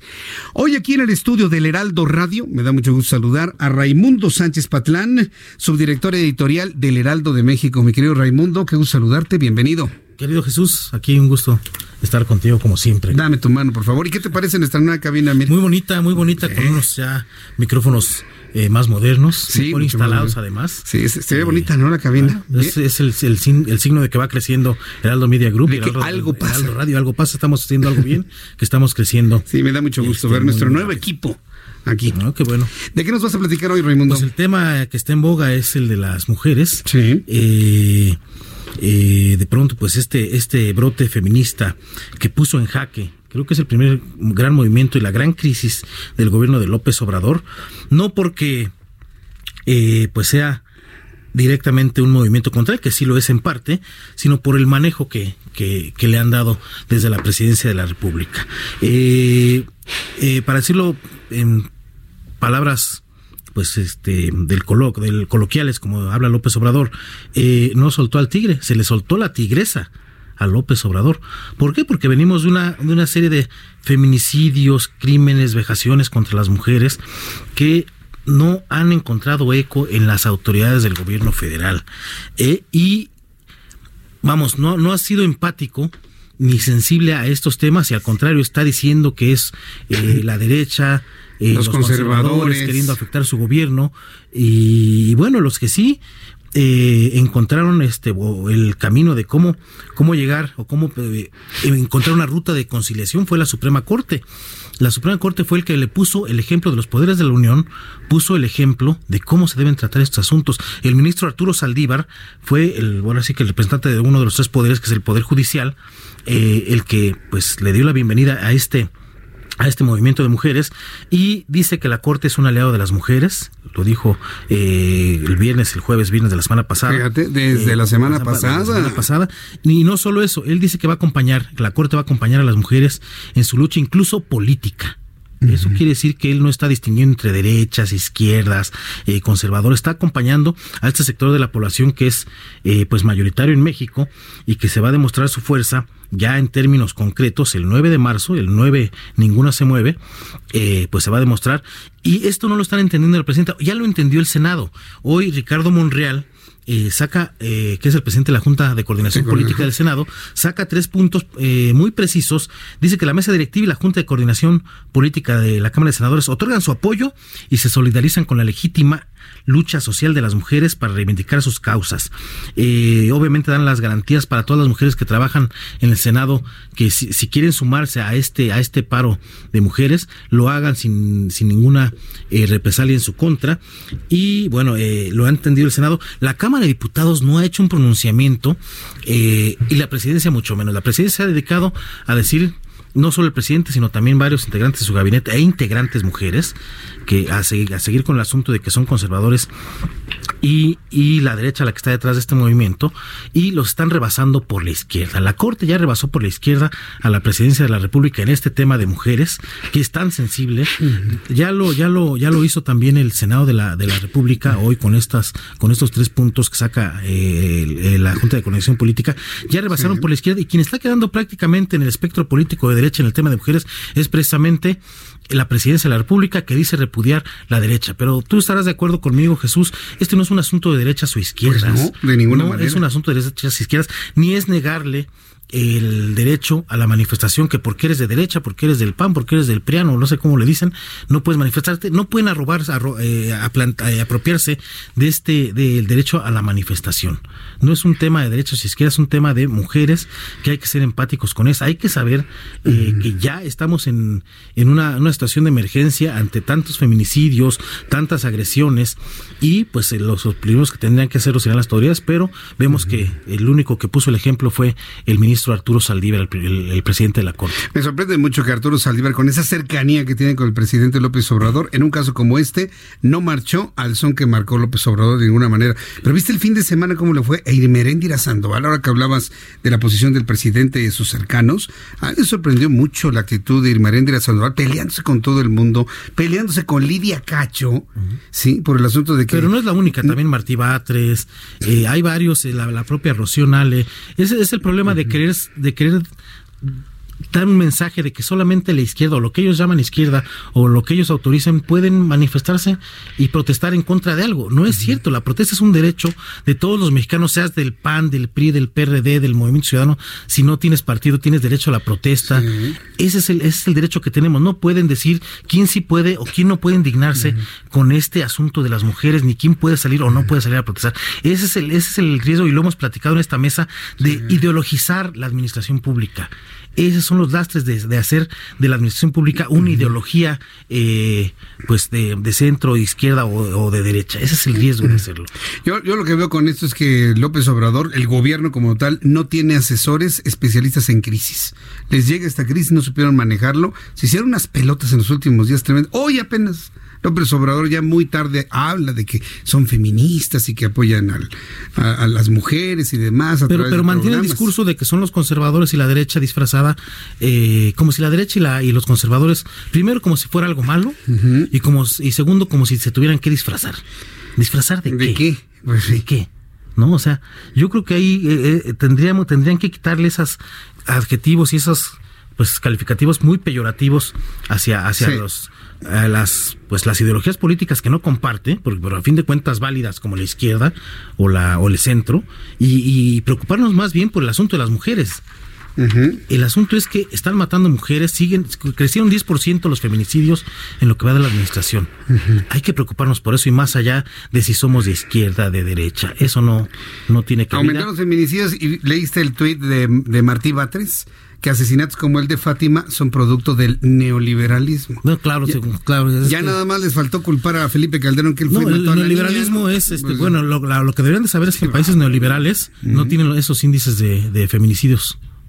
Los países, Canadá no los tiene, eh, los europeos o los alemanes no los tienen, eh, los japoneses no los tienen y son países neoliberales. Entonces yo no creo que sea culpa del neoliberalismo. qué, buen dato. Bueno, pues estaremos pendientes de las de las siguientes reacciones. Yo creo que las eh, las correcciones de timón están llegando muy tarde en el gobierno federal, muy tarde y ya el daño a la imagen está hecho. Pero ojalá lleguen, la percepción. Ojalá lleguen porque a nadie le conviene un presidente debilitado. Ojalá lleguen las correcciones. Necesitamos un presidente fuerte que saque al país adelante y no un presidente débil y enfrentado con este sector de la ciudad, que además es el sector mayoritario del país, que decide elecciones y decide rumbos del país. No nos conviene que, tener un poder ejecutivo enfrentado. Ojalá haya una, una conciliación de parte del ejecutivo. Pues ojalá, porque yo en mis redes sociales leo de muchas mujeres una profunda decepción. El asunto de las mujeres, el no ir con la marcha, la falta de medicamentos para FUCAM y muchas cosas que hemos eh, se han convertido en noticia a lo largo de estos meses, ya percibo cierta decepción en algunos sectores de la sociedad. Pues vamos a ver qué pasa de aquí al 9 porque va a ser tema de aquí al 9 de marzo y más allá. Sí, sí, días después vamos, vamos a tener que seguir hablando de esto. Va a ser un antes y un después. Claro. Lo ha vivido López Obrador, ¿te acuerdas la marcha blanca contra la delincuencia cuando era jefe de gobierno? Así es. Fue un antes y un después. Los pirurris. ¿eh? Sí, ah, los, los pirurris. pirurris. que los calificó de pirurris en aquel entonces. Eh, fue un antes y un después. Esto también va a ser un antes y un después en esta administración. Esperemos que para bien. Esperemos que para bien. Me uno a ese buen deseo. Mi querido Ray, muchas gracias. Jesús, gracias a ti. Raimundo Sánchez Patlán, hoy aquí en el Heraldo Radio, subdirector editorial del Heraldo de México. No se pierda su columna, no se pierda nuestro periódico, la edición impresa, todos los días tempranito. Y si no se ha inscrito al Heraldo, suscríbase para que le llegue tempranito a su casa antes que a nadie. Son las 7 con 14, las 7 con 14, hora del centro de la República Mexicana. Tengo comunicación eh, con, eh, con Juan Musi, analista financiero. Eh, nuestro querido amigo Juan Musi ha estado revisando, eh, ahora sí para que vea, el efecto en los mercados financieros por el temor que está generando el coronavirus. El incremento de su comportamiento en los últimos días, la aparición de más casos en países fuera de Asia, su aparición en Barcelona, el primer caso en Madrid, el primero que se conoce en Suiza, esto en las últimas horas los efectos que han tenido los mercados financieros del mundo, el efecto espejo en los mercados mexicanos, el, el efecto en el tipo de cambio. Mi querido Juan Musi, me da mucho gusto saludarte. Bienvenido, muy buenas tardes. Mi querido Jesús Martín, qué gusto saludarte como siempre, un placer y bueno, pues sí, hay que ahora sí hay que analizar qué está qué está pasando. Ahora sí, ahora sí no este es el primer... primer día que lo tocamos, ¿eh? Te consta que que hemos venido diciendo que, que, no podíamos cantar victoria y pues que esto podía seguir haciendo ruido, Jesús Martín. Estos ayer y hoy han sido los primeros días donde ahora sí, este movimiento financiero tiene que ver directamente con un nerviosismo que está generando el coronavirus. La pregunta es ¿por qué, Juan? ¿Por qué? Mira, yo creo que son dos temas fundamentales. El primero es el desconocimiento de hasta dónde puede llegar algo que no has logrado controlar completamente. Si bien es cierto que los casos no han crecido de manera exponencial, no se han viralizado como tal, o sea, no ha habido un, un, un eh, un crecimiento importante en los infectados, un crecimiento también exponencial en los, en los casos fatales, desafortunadamente en las muertes. Pero concretamente la historia ayer lunes, Jesús Martín, se refería más a ver un país industrializado de primer mundo, una potencia europea, la tercera economía más fuerte de la zona euro, Italia, ya con algunos casos de infectados, cerca de 180. Eh, por otro lado, tienes una eh, afectación en un país pues de la zona euro que tiene una cercanía con otras potencias como Alemania, Francia, España, y pues este desconocimiento, este miedo hasta dónde puede llegar, esa incertidumbre que siempre yo le he comentado en tu programa, el peor enemigo del dinero y de la inversión es la incertidumbre. Bueno, pues eso es lo que tiene hoy a, los mercados como, como los tiene.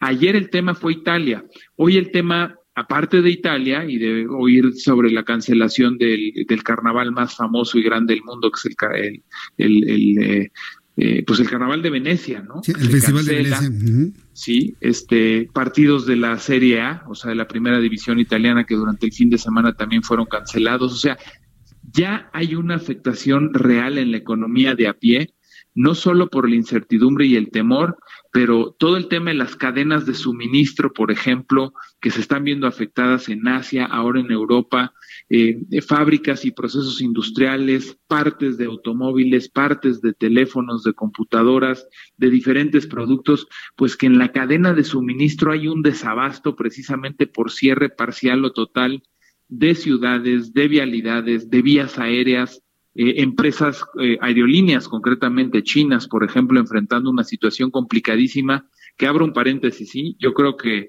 eh, las aerolíneas chinas la van a librar porque el gobierno chino tiene dinero de sobra, tiene tres trillones de dólares y, y creo que los chinos van a hacer lo que sea necesario para apuntalar y subsanar y tratar de sacar del, del problema eh, concretamente a las aerolíneas.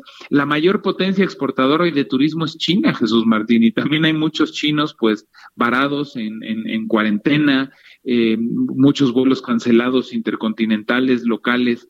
Entonces, eh, como te decía, yo veo dos temas. Uno, hasta dónde va a llegar, hasta dónde eh, eh, puede, puede perjudicar el tema del coronavirus, va a crecer exponencialmente, se va a salir de, de, esta zona que pensamos que está ya de alguna forma contenido o no. ese, ese proceso y ese tema de incertidumbre es lo que tiene con mucho nerviosismo en los mercados financieros. Y luego hay un tema real que ya es contabilizable, que ya es de pesos constantes y sonantes y dólares y yuanes y yenes y euros, y es todo lo que ha ocasionado el coronavirus que ya se puede contabilizar. Te decía la semana pasada que el Producto Interno Bruto chino puede disminuir este año cualquier cosa entre un 10 y un 20% si la cosa se mantiene como está, si no empeora. Y China es un tercio del crecimiento del mundo. Cuando el Producto Interno Bruto de China ya es una tercera parte casi del crecimiento global, pues no solo estás amenazando con el coronavirus el crecimiento económico de China, sino el crecimiento económico del mundo y sobre todo quienes más lo van a resentir son los principales socios comerciales de China, ¿no? Eh, déjame terminar el comentario y, y, digo, si hubiera tiempo para alguna u otra reflexión o pregunta que tuvieras, diciéndote que yo creo que eh, digo, no tengo una bola de cristal, no sé si lo peor ya pasó y no sé si ya no va a haber pérdidas en los mercados, pero eh, sí veo, por ejemplo, que no ha crecido de manera exponencial y eso creo que es una buena noticia. Y también veo que los estructurales, los fundamentales, las noticias de la economía real y dura son buenos y creo que eso se puede sobreponer si se logra contener el coronavirus y esta situación no se sale de control. Creo que no se va a salir de control, insisto, no tengo una bola de cristal. Hoy los futuros, por ejemplo, para la apertura de mañana, ya se turnan positivos después de dos jornadas fatídicas, terribles. Prácticamente lo que se perdió en estos dos días es lo que se llevaba ganado en el año y quizás hasta un poquito más. Y, bueno, pues yo no, yo no estoy pensando que esto sea el principio de un ciclo de recesión o de crisis, que sea el pinchamiento de una burbuja. Eh, pero bueno, pues eh, no tengo una bola de cristal y, hay muchos imponderables y muchas cosas que ahorita eh, no sabemos, pero me da la impresión de que no ha crecido exponencialmente y eso es bueno y que si se toman las las medidas pertinentes, por supuesto que ya hay una afectación bastante dura y bastante tangible a China y al mundo, pero no creo que sea el principio de una recesión o de una crisis eh, muy profunda, desde mi particular punto de vista, insisto, sin tener una bola de cristal. Bien, pues qué bueno, ojalá y así sea, ojalá y así sea, porque finalmente eh, esto es como, como los, eh, los naipes o como las, las fichas de dominó que van cayendo, caen una, caen otra, caen otra, y espero que esto pare de alguna manera, este nerviosismo, pero como tú lo dices, dices no tienes una bola de cristal, eso se llama incertidumbre, no sabemos qué va a pasar mañana, qué va a pasar pasado mañana. Eh, hay muchas cosas que se dicen sobre el coronavirus en las redes sociales. Esto también ayuda mucho a generar mucha incertidumbre. Pero de lo que se trata es dar certidumbre a la gente y sobre todo para las personas que quieren saber qué hacer con su patrimonio, cómo invertir en estos tiempos de incertidumbre. Te voy a pedir, mi querido Juan, que nos des tu cuenta de Twitter para que el público te contacte y puedas dar algún comentario. para hacer un comentario de un minuto más? a ver, dime. estamos comprometidos. Sí, no, no, platícame. A ver, lo que te quiero decir muy rápidamente es eh, dos reflexiones rápidas. Dos reflexiones. son, son cerca de 80 mil casos de infección, pero por ejemplo nadie te habla de que de esos 80 mil, 45 mil ya están fuera de peligro, ya se curaron. Sí, sí, eh, eh, se, se, cura el 90%. monitoreando, ¿no? Cuántos van y cuántos infectados y demás, pero de esos 85 mil, ya prácticamente 50 mil ya la libraron, ¿no? Y muchos de ellos ya están en tratamiento y en estado crítico solamente hay un bajo porcentaje, que es población más vulnerable. Otro dato que es importantísimo, el primer lugar es China, el segundo lugar es Corea del Sur, el tercer lugar en casos de coronavirus es el barco, Jesús Martín, aquel crucero que está ahí varado en cuarentena, este, tiene eh, más del doble de infectados el barco que, que Italia o que Irán, ¿no? Digo, nada más para darte una idea en la dimensión de que, pues es que creo que también mediáticamente tampoco se habla de estas cosas que te hacen ver la película desde otro ángulo y no nada más del lado de la preocupación, la incertidumbre y cómo se puede seguir esparciendo. Quería hacerte estos dos comentarios. Qué bueno que nos haces, ¿eh? Para normal, para normal criterio, ¿eh? Qué bueno. Así es. Tu cuenta de Twitter, por favor, Juan. Arroba Juan S. Musi, como siempre, las órdenes tuyas y desde el auditorio para dudas, consultas del índole económica, financiera, Juan S. Musi. Arroba Juan S. Musi. Yo quiero decir al público que te escriban, sobre todo las personas que quieren saber qué hacer con algún ahorro, con algún patrimonio. Una recomendación nunca está de más, no irse con el canto de las sirenas, sino con una recomendación seria, certera y creíble, que es la de Juan Musi. Yo te agradezco mucho, mi querido Juan. Gracias por estar con nosotros aquí en el Heraldo Radio, como siempre. Como siempre, un placer, mi querido Jesús Martín, y nos hablamos pronto. Gracias. te vaya muy bien, hasta luego. Juan S. Musi, Juan Musi, analista financiero de lo mejor que hay en la radio, en los medios de comunicación actualmente en nuestro país. Eh, su cuenta de Twitter, arroba Juan S. Musi. ahí usted escríbale, pregúntele y él le va a contestar eh, completamente abierto, como lo es nuestro querido amigo aquí en el Heraldo Radio. Cuando son las 7.24, me da mucho gusto saludar aquí en el estudio Armando Casian, nuestro director digital del Heraldo de México. Bienvenido, Armando. Hola, Jesús, muchas gracias. Un saludo a todos. Me da mucho gusto saludarte. Cuando te ves, porque hay alguna novedad por ahí. Sí, fíjate que ahorita eh, quiero darles como tres, tres novedades, noticias que tienen que ver un poco con la seguridad, ¿no? Porque sabemos que ahorita está en tema de mucho la seguridad. Y, y yo pienso, bueno, la tecnología, ¿cómo nos puede ayudar en esto? ¿no? ¿Qué, hay en el mundo digital que hoy podamos utilizar? Porque sin duda alguna hay muchas herramientas nuevas que antes no, contábamos con ellas y que hoy pues nos pueden ayudar, ¿no? Y hay una, voy a empezar con una, y en diferentes aspectos, no, no todos encaminados a, a, lo mismo. Hay una, hay una que me llama mucho la atención, que es el que se presentó en el CES en Las Vegas este año, que es una pulsera que bloquea los micrófonos de cualquier dispositivo. Ah, mira qué bien. Tú te pones esta pulsera y tiene 24 altavoces que emiten sonidos ultrasónicos. Entonces, como las, los celulares funcionan a través de esto, simplemente hace que no se escuche. Digamos que es como cuando tú acercas una tarjeta de crédito o eh, algún, algún metal o algún imán que la, que la desmagnetiza. Sí. Un poco esto.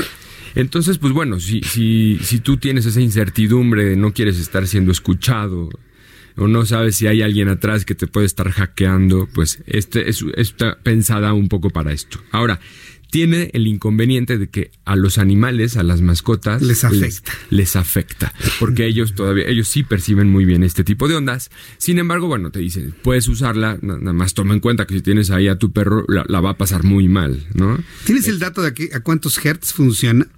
Fíjate que no. El, oído funciona entre 20 Hz y 20.000, el oído sano. Y esto se va disminuyendo conforme avanza la edad ya una persona que rebasa los 50 años perciben, menos. perciben hasta 15 mil, 16 mil hertz. Voy a investigarte el, dato. sobre todo para las personas que tienen animales, sus perros, sus gatos y que conocen de estas frecuencias que afectan, porque me parece que es un aparato muy útil. Es, muy útil es, muy útil. están, están empezando a lanzarlo, pero seguramente vamos a empezar, para cómo está la tecnología y de qué nos tenemos que cuidar y no, va, va a tener éxito y, seguirán mejorándolo, ¿no? Van a estar desarrollándolo. A mí me gusta más, ¿sabes cuál? La bolsa de Faraday. ¿Las conoces? Las bolsas son unas bolsas que tienen, son de un material como rejilla. Entonces tú metes el celular en la bolsa y se bloquea todo. Todo, ah. todo pero hasta el GPS. ¿eh? Entonces ya lo metes, lo cierras, se acabó. Estás en tu reunión, ahí tienes tu celular, pero no te llegan llamadas, no te llega nada, nada, absolutamente. Como si lo más que si lo tuvieras apagado. Más que si lo tuvieras apagado, exactamente. Muy bien. Después hay una app en Google que se llama Contactos de Confianza. En esta app la, sacó, la lanzó Google hace algún tiempo y esta app lo que hace es tú agregas ahí una lista de contactos en los que puedes estar compartiendo constantemente tu ubicación y ellos mismos la tuya, la, la de ellos.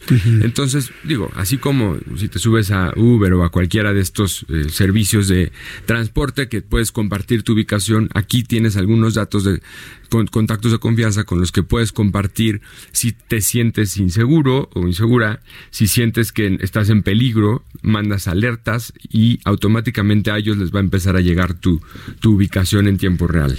Es algo que está ya eh, eh, eh, al alcance de cualquier persona y lo puede descargar fácilmente. Y esta es otra que también es curiosa, pero al final, igual si tienes hijos, te puede servir. Este teléfono que se lanzó en, al principio de este año, que cuesta 180 dólares, o sea que está bastante barato, es evita que te tomes fotografías sin ropa. Entonces, ha aumentado mucho en el número de, adolescentes que pues se mandan fotos, ¿no? Sin ropa. Y esto de alguna forma, y más con, las personas que trafican con este contenido, pues es algo importante, ¿no? Está, está creciendo a números de 50% anual en la cantidad de fotos que se mandan sin ropa. 50% anual crece el fenómeno. así, es, así Y más entre la gente no, joven que empieza a adquirir o que tiene por primera vez un, un teléfono celular.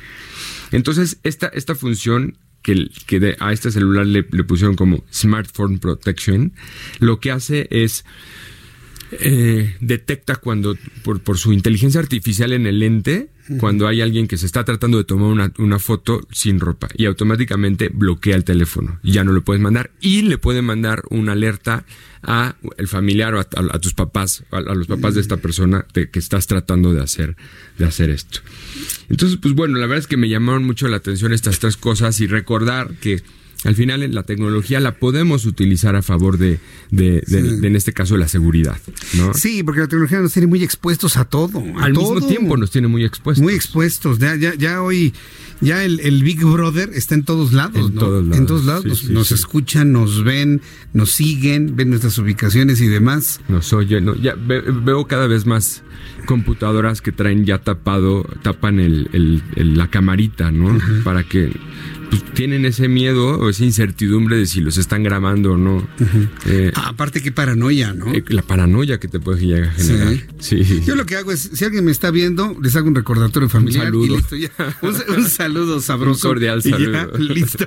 Ahí se acaba el asunto. Por lo menos se desahoga uno. Mi querido Armando, muchas gracias por estar aquí con nosotros. Jesús. Gracias. Armando Casián, para nuestros amigos que nos escuchan en toda la República Mexicana, regularmente está aquí para darnos a conocer todas las novedades de tecnología de gadgets. Eh, ya me prometió que vamos a hacer un open, ¿cómo se llama? Un, unboxing. Un unboxing de, teléfonos. Lo vamos a escribir en radio, lo vamos a ver en televisión. Así que no se lo pierda.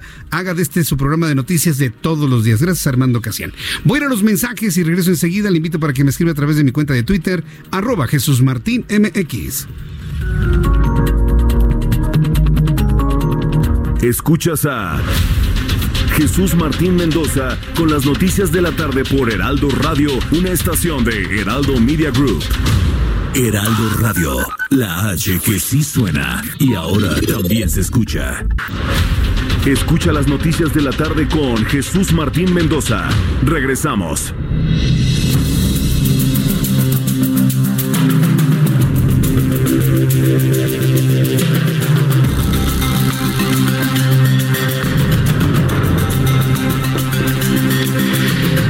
Con 34, las 19 horas con 34 minutos es el tiempo del centro de México, las 6 de la tarde con 35 minutos tiempo de la montaña, las 5 de la tarde con 35 minutos hora del Pacífico. Saludos amigos allá en Tijuana, Baja California. Gracias por escuchar el Heraldo Radio.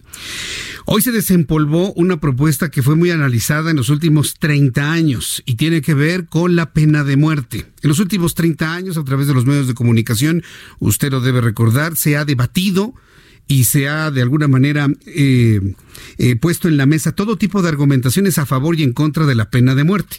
Yo creo que todos estamos a favor de un castigo ejemplar y hay quienes piensan que para qué tenemos a alguien encerrado toda la vida si nunca se va a reintegrar a la sociedad. Y bajo ese argumento hay quienes piensan que la pena capital, la pena de muerte para delitos muy, muy, muy graves, y ahora sensibilizados con el asesinato de mujeres, pues tendría que suceder así.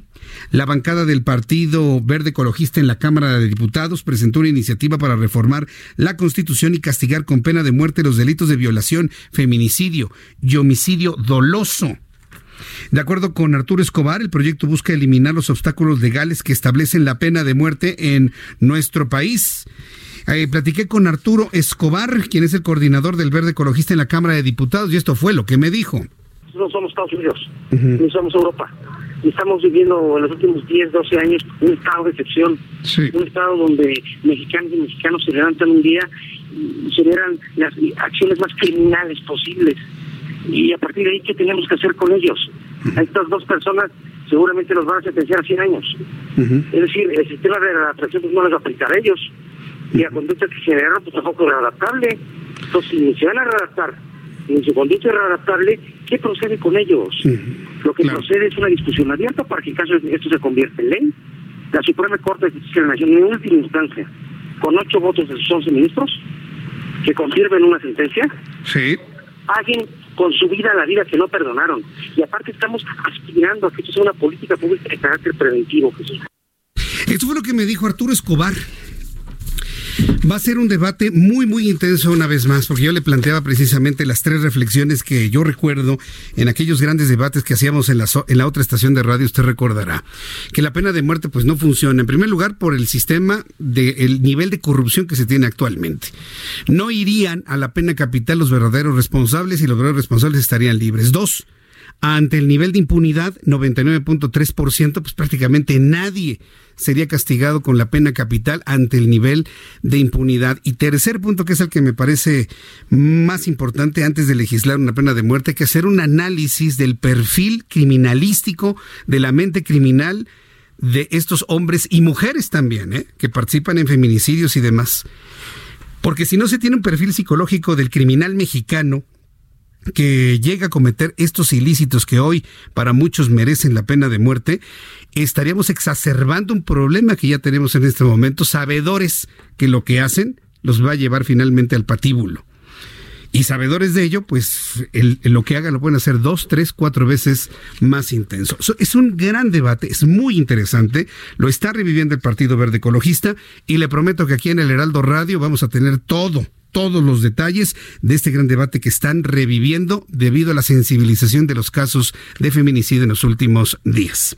Me da mucho gusto saludar aquí en el estudio al presidente municipal de Catepec de Morelos en el Estado de México, Fernando Vilchis. Bienvenido, Fernando, gusto saludarlo. Gracias, gracias por estar aquí, presidente. Qué bueno. Muchas gracias, pues aquí estamos a las órdenes, al contrario, eh, muy amable y aquí contento de estar contigo y con tu amable auditorio. Me da mucho gusto saludarlo y sobre todo pues, en la oportunidad de preguntarle cómo va Ecatepec por la cantidad de personas que viven en Ecatepec, por la extensión territorial, pues tiene una gran cantidad de retos. ¿Cómo los ha enfrentado usted en su administración, Fernando Vilchis? Bien, bueno, yo lo resumo así, viven millones de personas. Millones. Millones de personas viven en Ecatepec, es una de las entidades más grandes del país con una serie de problemáticas que a través de muchos años, de décadas de abandono, olvido, pues se fueron conjuntando.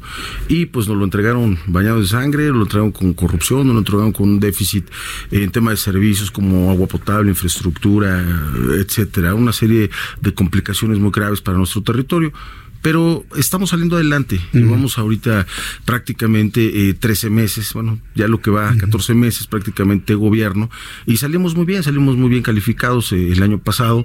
Eh, los datos, eh, pues sobre todo en materia de seguridad, pues están, están siendo alentadores para nosotros. Hemos tenido reducciones muy importantes en diversos delitos para, pues, que aquejaban a la población. Y hemos tenido también, pues, eh, trabajos de infraestructura, eh, rehabilitaciones de pozos, perforación de pozos. vamos caminando como sociedad eh, y con un gobierno de la mano con la población. Pues está trabajando en la infraestructura. Quiero preguntarle sobre el asunto de la seguridad. Usted mismo me lo acaba de decir. Me entregaron un municipio bañado en sangre. La frase me impacta y le impacta a muchas personas que lo están escuchando en este momento momento. ¿Qué es lo que ha hecho para reducir los índices de violencia con base en las, en las estadísticas donde se confirma que estos índices han ido bajando? ¿Qué es lo que ha hecho correctamente? Bueno, mira, eh, lo principal que hemos tenido que hacer es un combate abierto de la corrupción, contra la corrupción, tanto la corrupción eh, por fuera como la corrupción oficial. eso es lo que más daña. Hemos hecho un programa permanente de anticorrupción, eh, trabajando con nuestros órganos de la lo que viene siendo la Contraloría Interna, como con Fiscalía del Estado de México. Hemos hecho una gran coordinación. no he de dejar de comentar que obviamente soy de los eh, presidentes municipales que nos paramos desde las 4 de la mañana hacer un trabajo intenso, intenso en el tema de operativos, de seguimiento de, de tareas en materia de vigilancia, este, en el tema, por ejemplo, del modelo que tenemos de célula que hemos constituido. Mira, te doy un dato que se me viene ahorita en este momento a la mente. El tema de robo de vehículo. Eh, cuando recibo a mi administración, bueno, pues en enero del año 2018 se estaban robando al mes por arriba de lo que viene siendo mil vehículos al mes. Uh cifra enorme, ¿eh? mil vehículos al mes. Mil vehículos. ¿En un, municipio? En un municipio eh, que, bueno, pues te repito, eso es lo que nosotros tenemos. Y bueno, algunos son con violencia, otros sin violencia. Y eh, otro tema que te, bueno, eh, aparejado esto, te digo yo, el, el año pasado, que fue 2019, eh, bajo 558 vehículos en un año. Y hoy, a febrero, febrero con febrero del año pasado, 280 vehículos. Entonces, si te das cuenta, ha sido una escalada importante. Ha sido completada también con una serie de esquemas que es cierre de establecimientos eh, de venta de licor. Eh, tenemos un programa permanente de reduce, eh, pues en este caso, el, alcohol conduciendo, este, pues en este caso, en estado de ebriedad. Entonces, tenemos un trabajo permanente, vigilancia, tuvimos que cambiar. En algunos casos tuvimos que hacer cambios de mandos, en algunos otros los pusimos a prueba, pues pero estamos trabajando intensamente en materia de seguridad. Entiendo esa parte. Ahora, la pregunta es, ¿qué es lo que está haciendo con los grupos delincuenciales? ¿Los están deteniendo? ¿Los están encerrando? ¿Están desincentivando su presencia, generando un efecto cucaracha? O, todo se está arreglando con abrazos, ¿no? Como actualmente algunos piensan que podría ser así. ¿Cómo lo está haciendo usted de manera concreta? El amor es, tiene que ser un acto fraternal y todo lo que se haga es una obra de un acto de amor. Entonces, lo que nosotros hacemos también es un acto de amor, pero lo hacemos con firme decisión de con firmeza, la, de la delincuencia. Autoridad. Uno, eh, te quiero decir, el año pasado tuve 20 mil, eh, primero 20 mil remisiones a la oficialidad conciliadora, que es lo que me corresponde. 20 mil remisiones. mil remisiones. Por diversos tipos de faltas administrativas. Y tuve por eh, alrededor de casi por arriba de dos mil puestas a disposición ante el Ministerio Público. Estamos hablando directamente por Policía Municipal.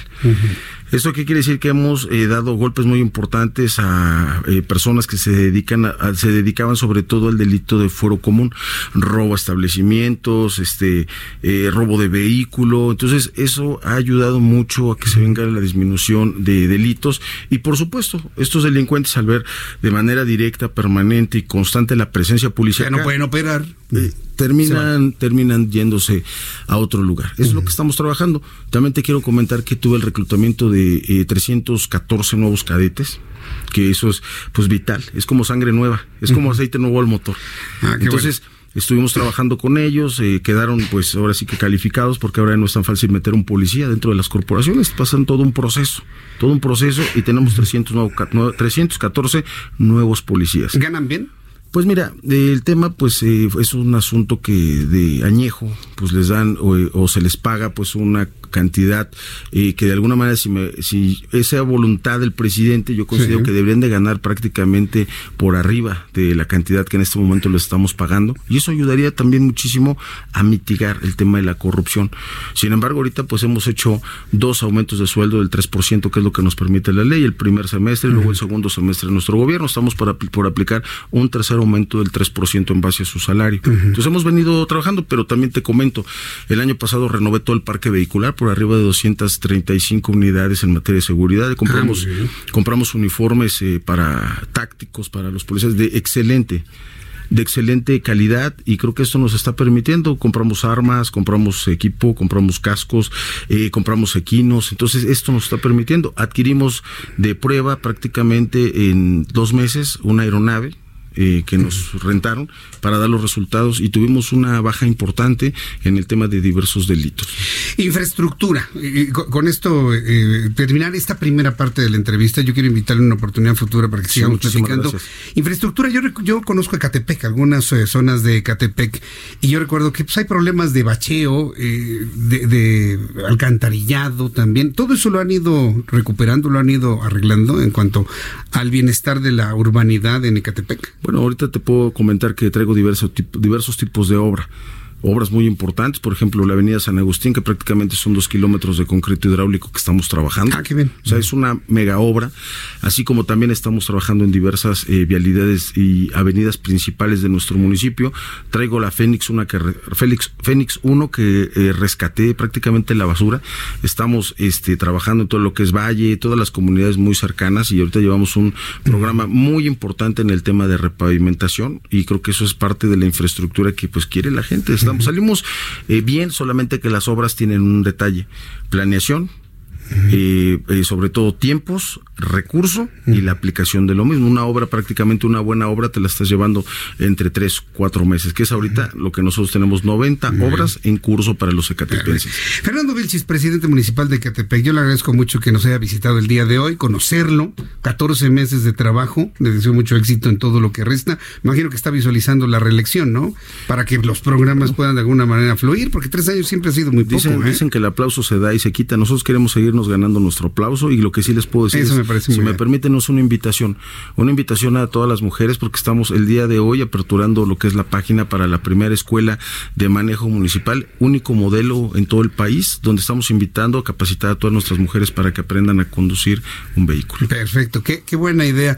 Pues Fernando Vilchis, muchas gracias por habernos acompañado el día de hoy aquí en el Muchísimas gracias. un abrazo y felicidades. Que le vaya muy Muchas bien. gracias. Aquí estamos. Fernando Vilchis, presidente municipal de Catepec, en el Estado de México. Eh, presidente municipal, y bueno, pues nos ha visitado el día de hoy. Qué buena oportunidad para platicar sobre esto. Tengo información internacional, pero antes, Abraham Arreola nos informa lo que sucedía un día como hoy en el mundo. Bienvenidos, esto es un día como hoy en el mundo. 1901. Nace Herbert Seppo Marx, uno de los famosos hermanos Marx. Sin embargo, también era inventor, además de comediante. Entre sus trabajos se encuentra un reloj de pulsera para monitorear el pulso y, claro, una argolla de anclaje, la cual fue usada para la bomba nuclear arrojada en Hiroshima. 1935. Nace Louis Lumière. 1935. Louis Lumière presenta ante la Academia Francesa de Ciencias Una secuencia de cine en relieve y pasa a la historia como el inventor del cinematógrafo junto a su hermano Auguste. los hermanos Lumière. 1952. En Estados Unidos confirman la pena de muerte de un matrimonio acusados de espionaje. Fue la primera ejecución por espionaje de civiles en la historia de aquel país. Esto fue un día como hoy en el mundo. Faltan 12 minutos para que sean las 8 y antes de concluir nuestro programa, gracias Abraham Arreola, antes de concluir nuestro programa, me da mucho gusto recibir aquí en el estudio a Gisela Yalatelles, ella es directora ejecutiva de la Federación Mexicana de Diabetes AC. Bienvenida, gusto saludarla. Muchísimas gracias.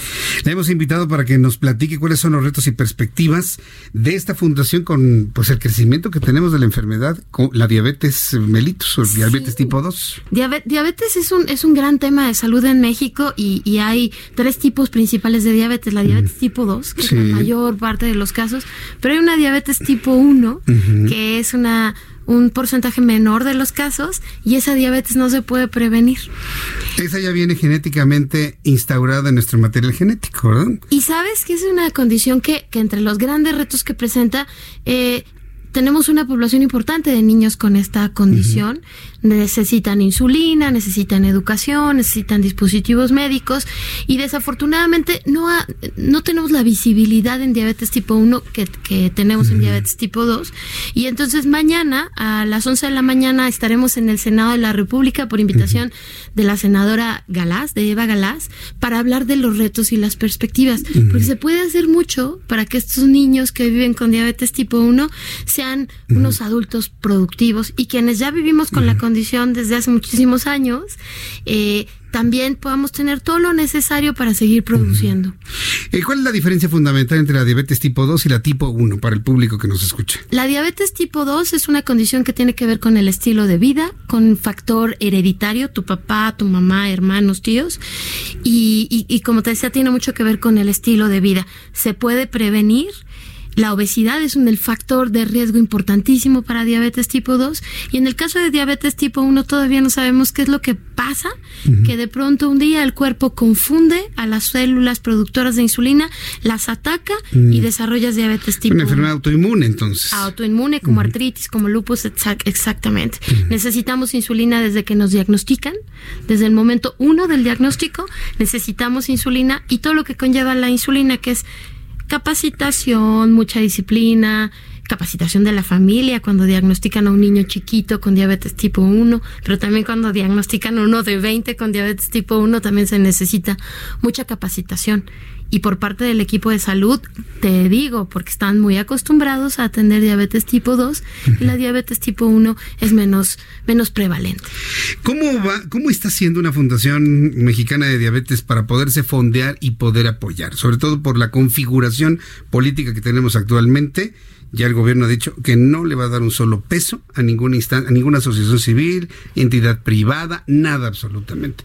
¿Cómo le van a hacer ahora? Fíjate que nosotros estamos acostumbrados al tema porque en la Federación Mexicana de Diabetes con 30 y casi dos años, 32 años de existencia, no recibimos fondos eh, del gobierno, tenemos proyectos productivos, tenemos un programa súper lindo para niños con diabetes tipo 1 hasta los 23 años en situación de alta vulnerabilidad que trae medidores de glucosa y materiales educativos desde Australia. Nos los mandan desde Australia.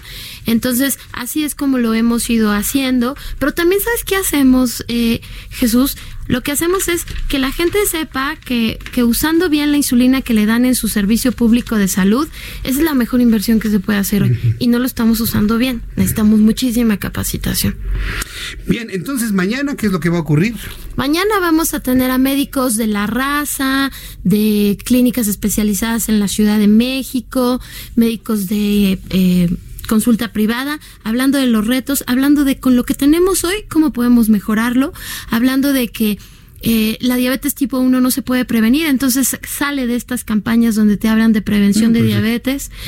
Es importante la diferenciación, importante que tú sepas que vives con diabetes tipo 1 o que vives con diabetes tipo 2. El tratamiento es eh, tiene ciertas diferencias, pero lo importante es que cualquier tipo de diabetes debe ser bien entendida y muy bien tratada, de acuerdo con el perfil de cada paciente. Ese es uno de los grandes retos. Y de los diagnosticados, porque aparte hay una gran cantidad de personas que no están diagnosticadas. Y de los diagnosticados, que hay un pequeño porcentaje lleva bien su tratamiento y los demás no. También se busca esta sensibilización, ¿no? Sí, se busca esta sensibilización, pero nosotros apostamos desde la federación a que la educación, la educación de quien vive con diabetes, la educación de la familia y en el entorno laboral son básicos para que podamos tener una, una calidad de vida, la calidad de vida necesaria.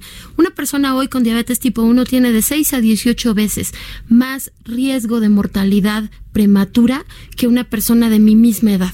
Entonces, de mi misma localidad. Entonces, de eso se trata. Hoy la diabetes tipo 1, eh, tenemos muchas áreas de oportunidad que podríamos con capacitación, con todos los recursos que ya se tienen, eh, destinarlos de la mejor manera y todo lo que logremos en diabetes tipo 1 estamos seguros que va a permear en diabetes tipo 2 todo lo que hoy se hable de diabetes, de que comer saludable no, es feo ni aburrido ni más caro, que hacer ejercicio es necesario para todos, un, un médico que sepa, eh, que esté capacitado, que los retos hoy de la medicina tienen que ver con el perfil del paciente y con escuchar al paciente y con no dar sentencias de muerte. Su hijo se va a morir pronto no, eso no. Hay miles de cosas que hacer.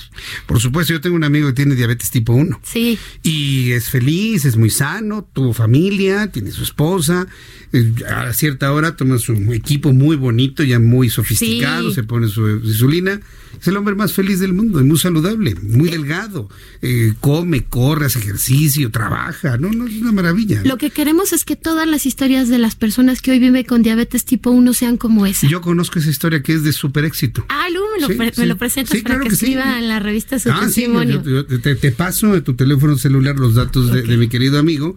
Estoy seguro que va a estar encantado de participar. Lo mejor de mañana, eh, Jesús, es que mañana vamos a hablar de diabetes tipo 1 solo de diabetes tipo 1 buscando lo mejor para todas las personas que hoy hemos sido diagnosticadas ya con la condición y que también tú sabes, los papás y las mamás de los chavitos con diabetes tipo 1 son unos guerreros y aprenden y de pronto las personas con diabetes tipo 1 son muy dueños de su tratamiento. Necesitamos que el sistema de salud de este país nos responda como merecemos. Gisela Ayala, muchas gracias por habernos visitado el día de hoy. Mucho éxito mañana. Ya estamos en contacto. A ver, formas de contacto, Twitter, Facebook, ¿cómo? Mañana vamos a transmitir desde Facebook Live de la Federación Mexicana de Diabetes. Si ustedes gustan acompañarnos. ¿A partir de qué hora? 11 de la mañana. 11 de la mañana. Vamos a estar recibiendo desde las 10.30 en las puertas del Senado, en la puerta 1 de visitantes. Por favor, lleven una credencial de identificación y los vamos a esperar porque vamos a tener una gran charla sobre diabetes. Estoy seguro que sí, que les va a ir muy bien. Gisela, muchas gracias. Gracias, Jesús. Que te vaya muy bien. Es Gisela Ayala Telles, ella es directora ejecutiva de la Federación Mexicana de Diabetes. Mañana en su página de Facebook, una transmisión Facebook Live para que ustedes, sobre todo amigos que tienen diabetes tipo 1, estén involucrados en esta información. También las familias, claro está. Ya nos vamos, gracias por habernos acompañado el día de hoy. A continuación, Brenda Peña con toda la información de la metrópoli. Yo les espero mañana, 2 de la tarde, Heraldo Televisión, 6 de la tarde, Heraldo Radio. Por su atención, gracias. Soy Jesús Martín Mendoza. Hasta mañana. Esto fue Las Noticias de la Tarde con Jesús Martín Mendoza. Heraldo Radio. When you make decisions for your company, you look for the no-brainers. If you have a lot of mailing to do, stamps.com is the ultimate no-brainer. Use the stamps.com mobile app to mail everything you need to keep your business running with up to 89% off USPS and UPS. Make the same no-brainer decision as over 1 million other businesses with stamps.com. Use code program for a special offer. That's stamps.com, code program.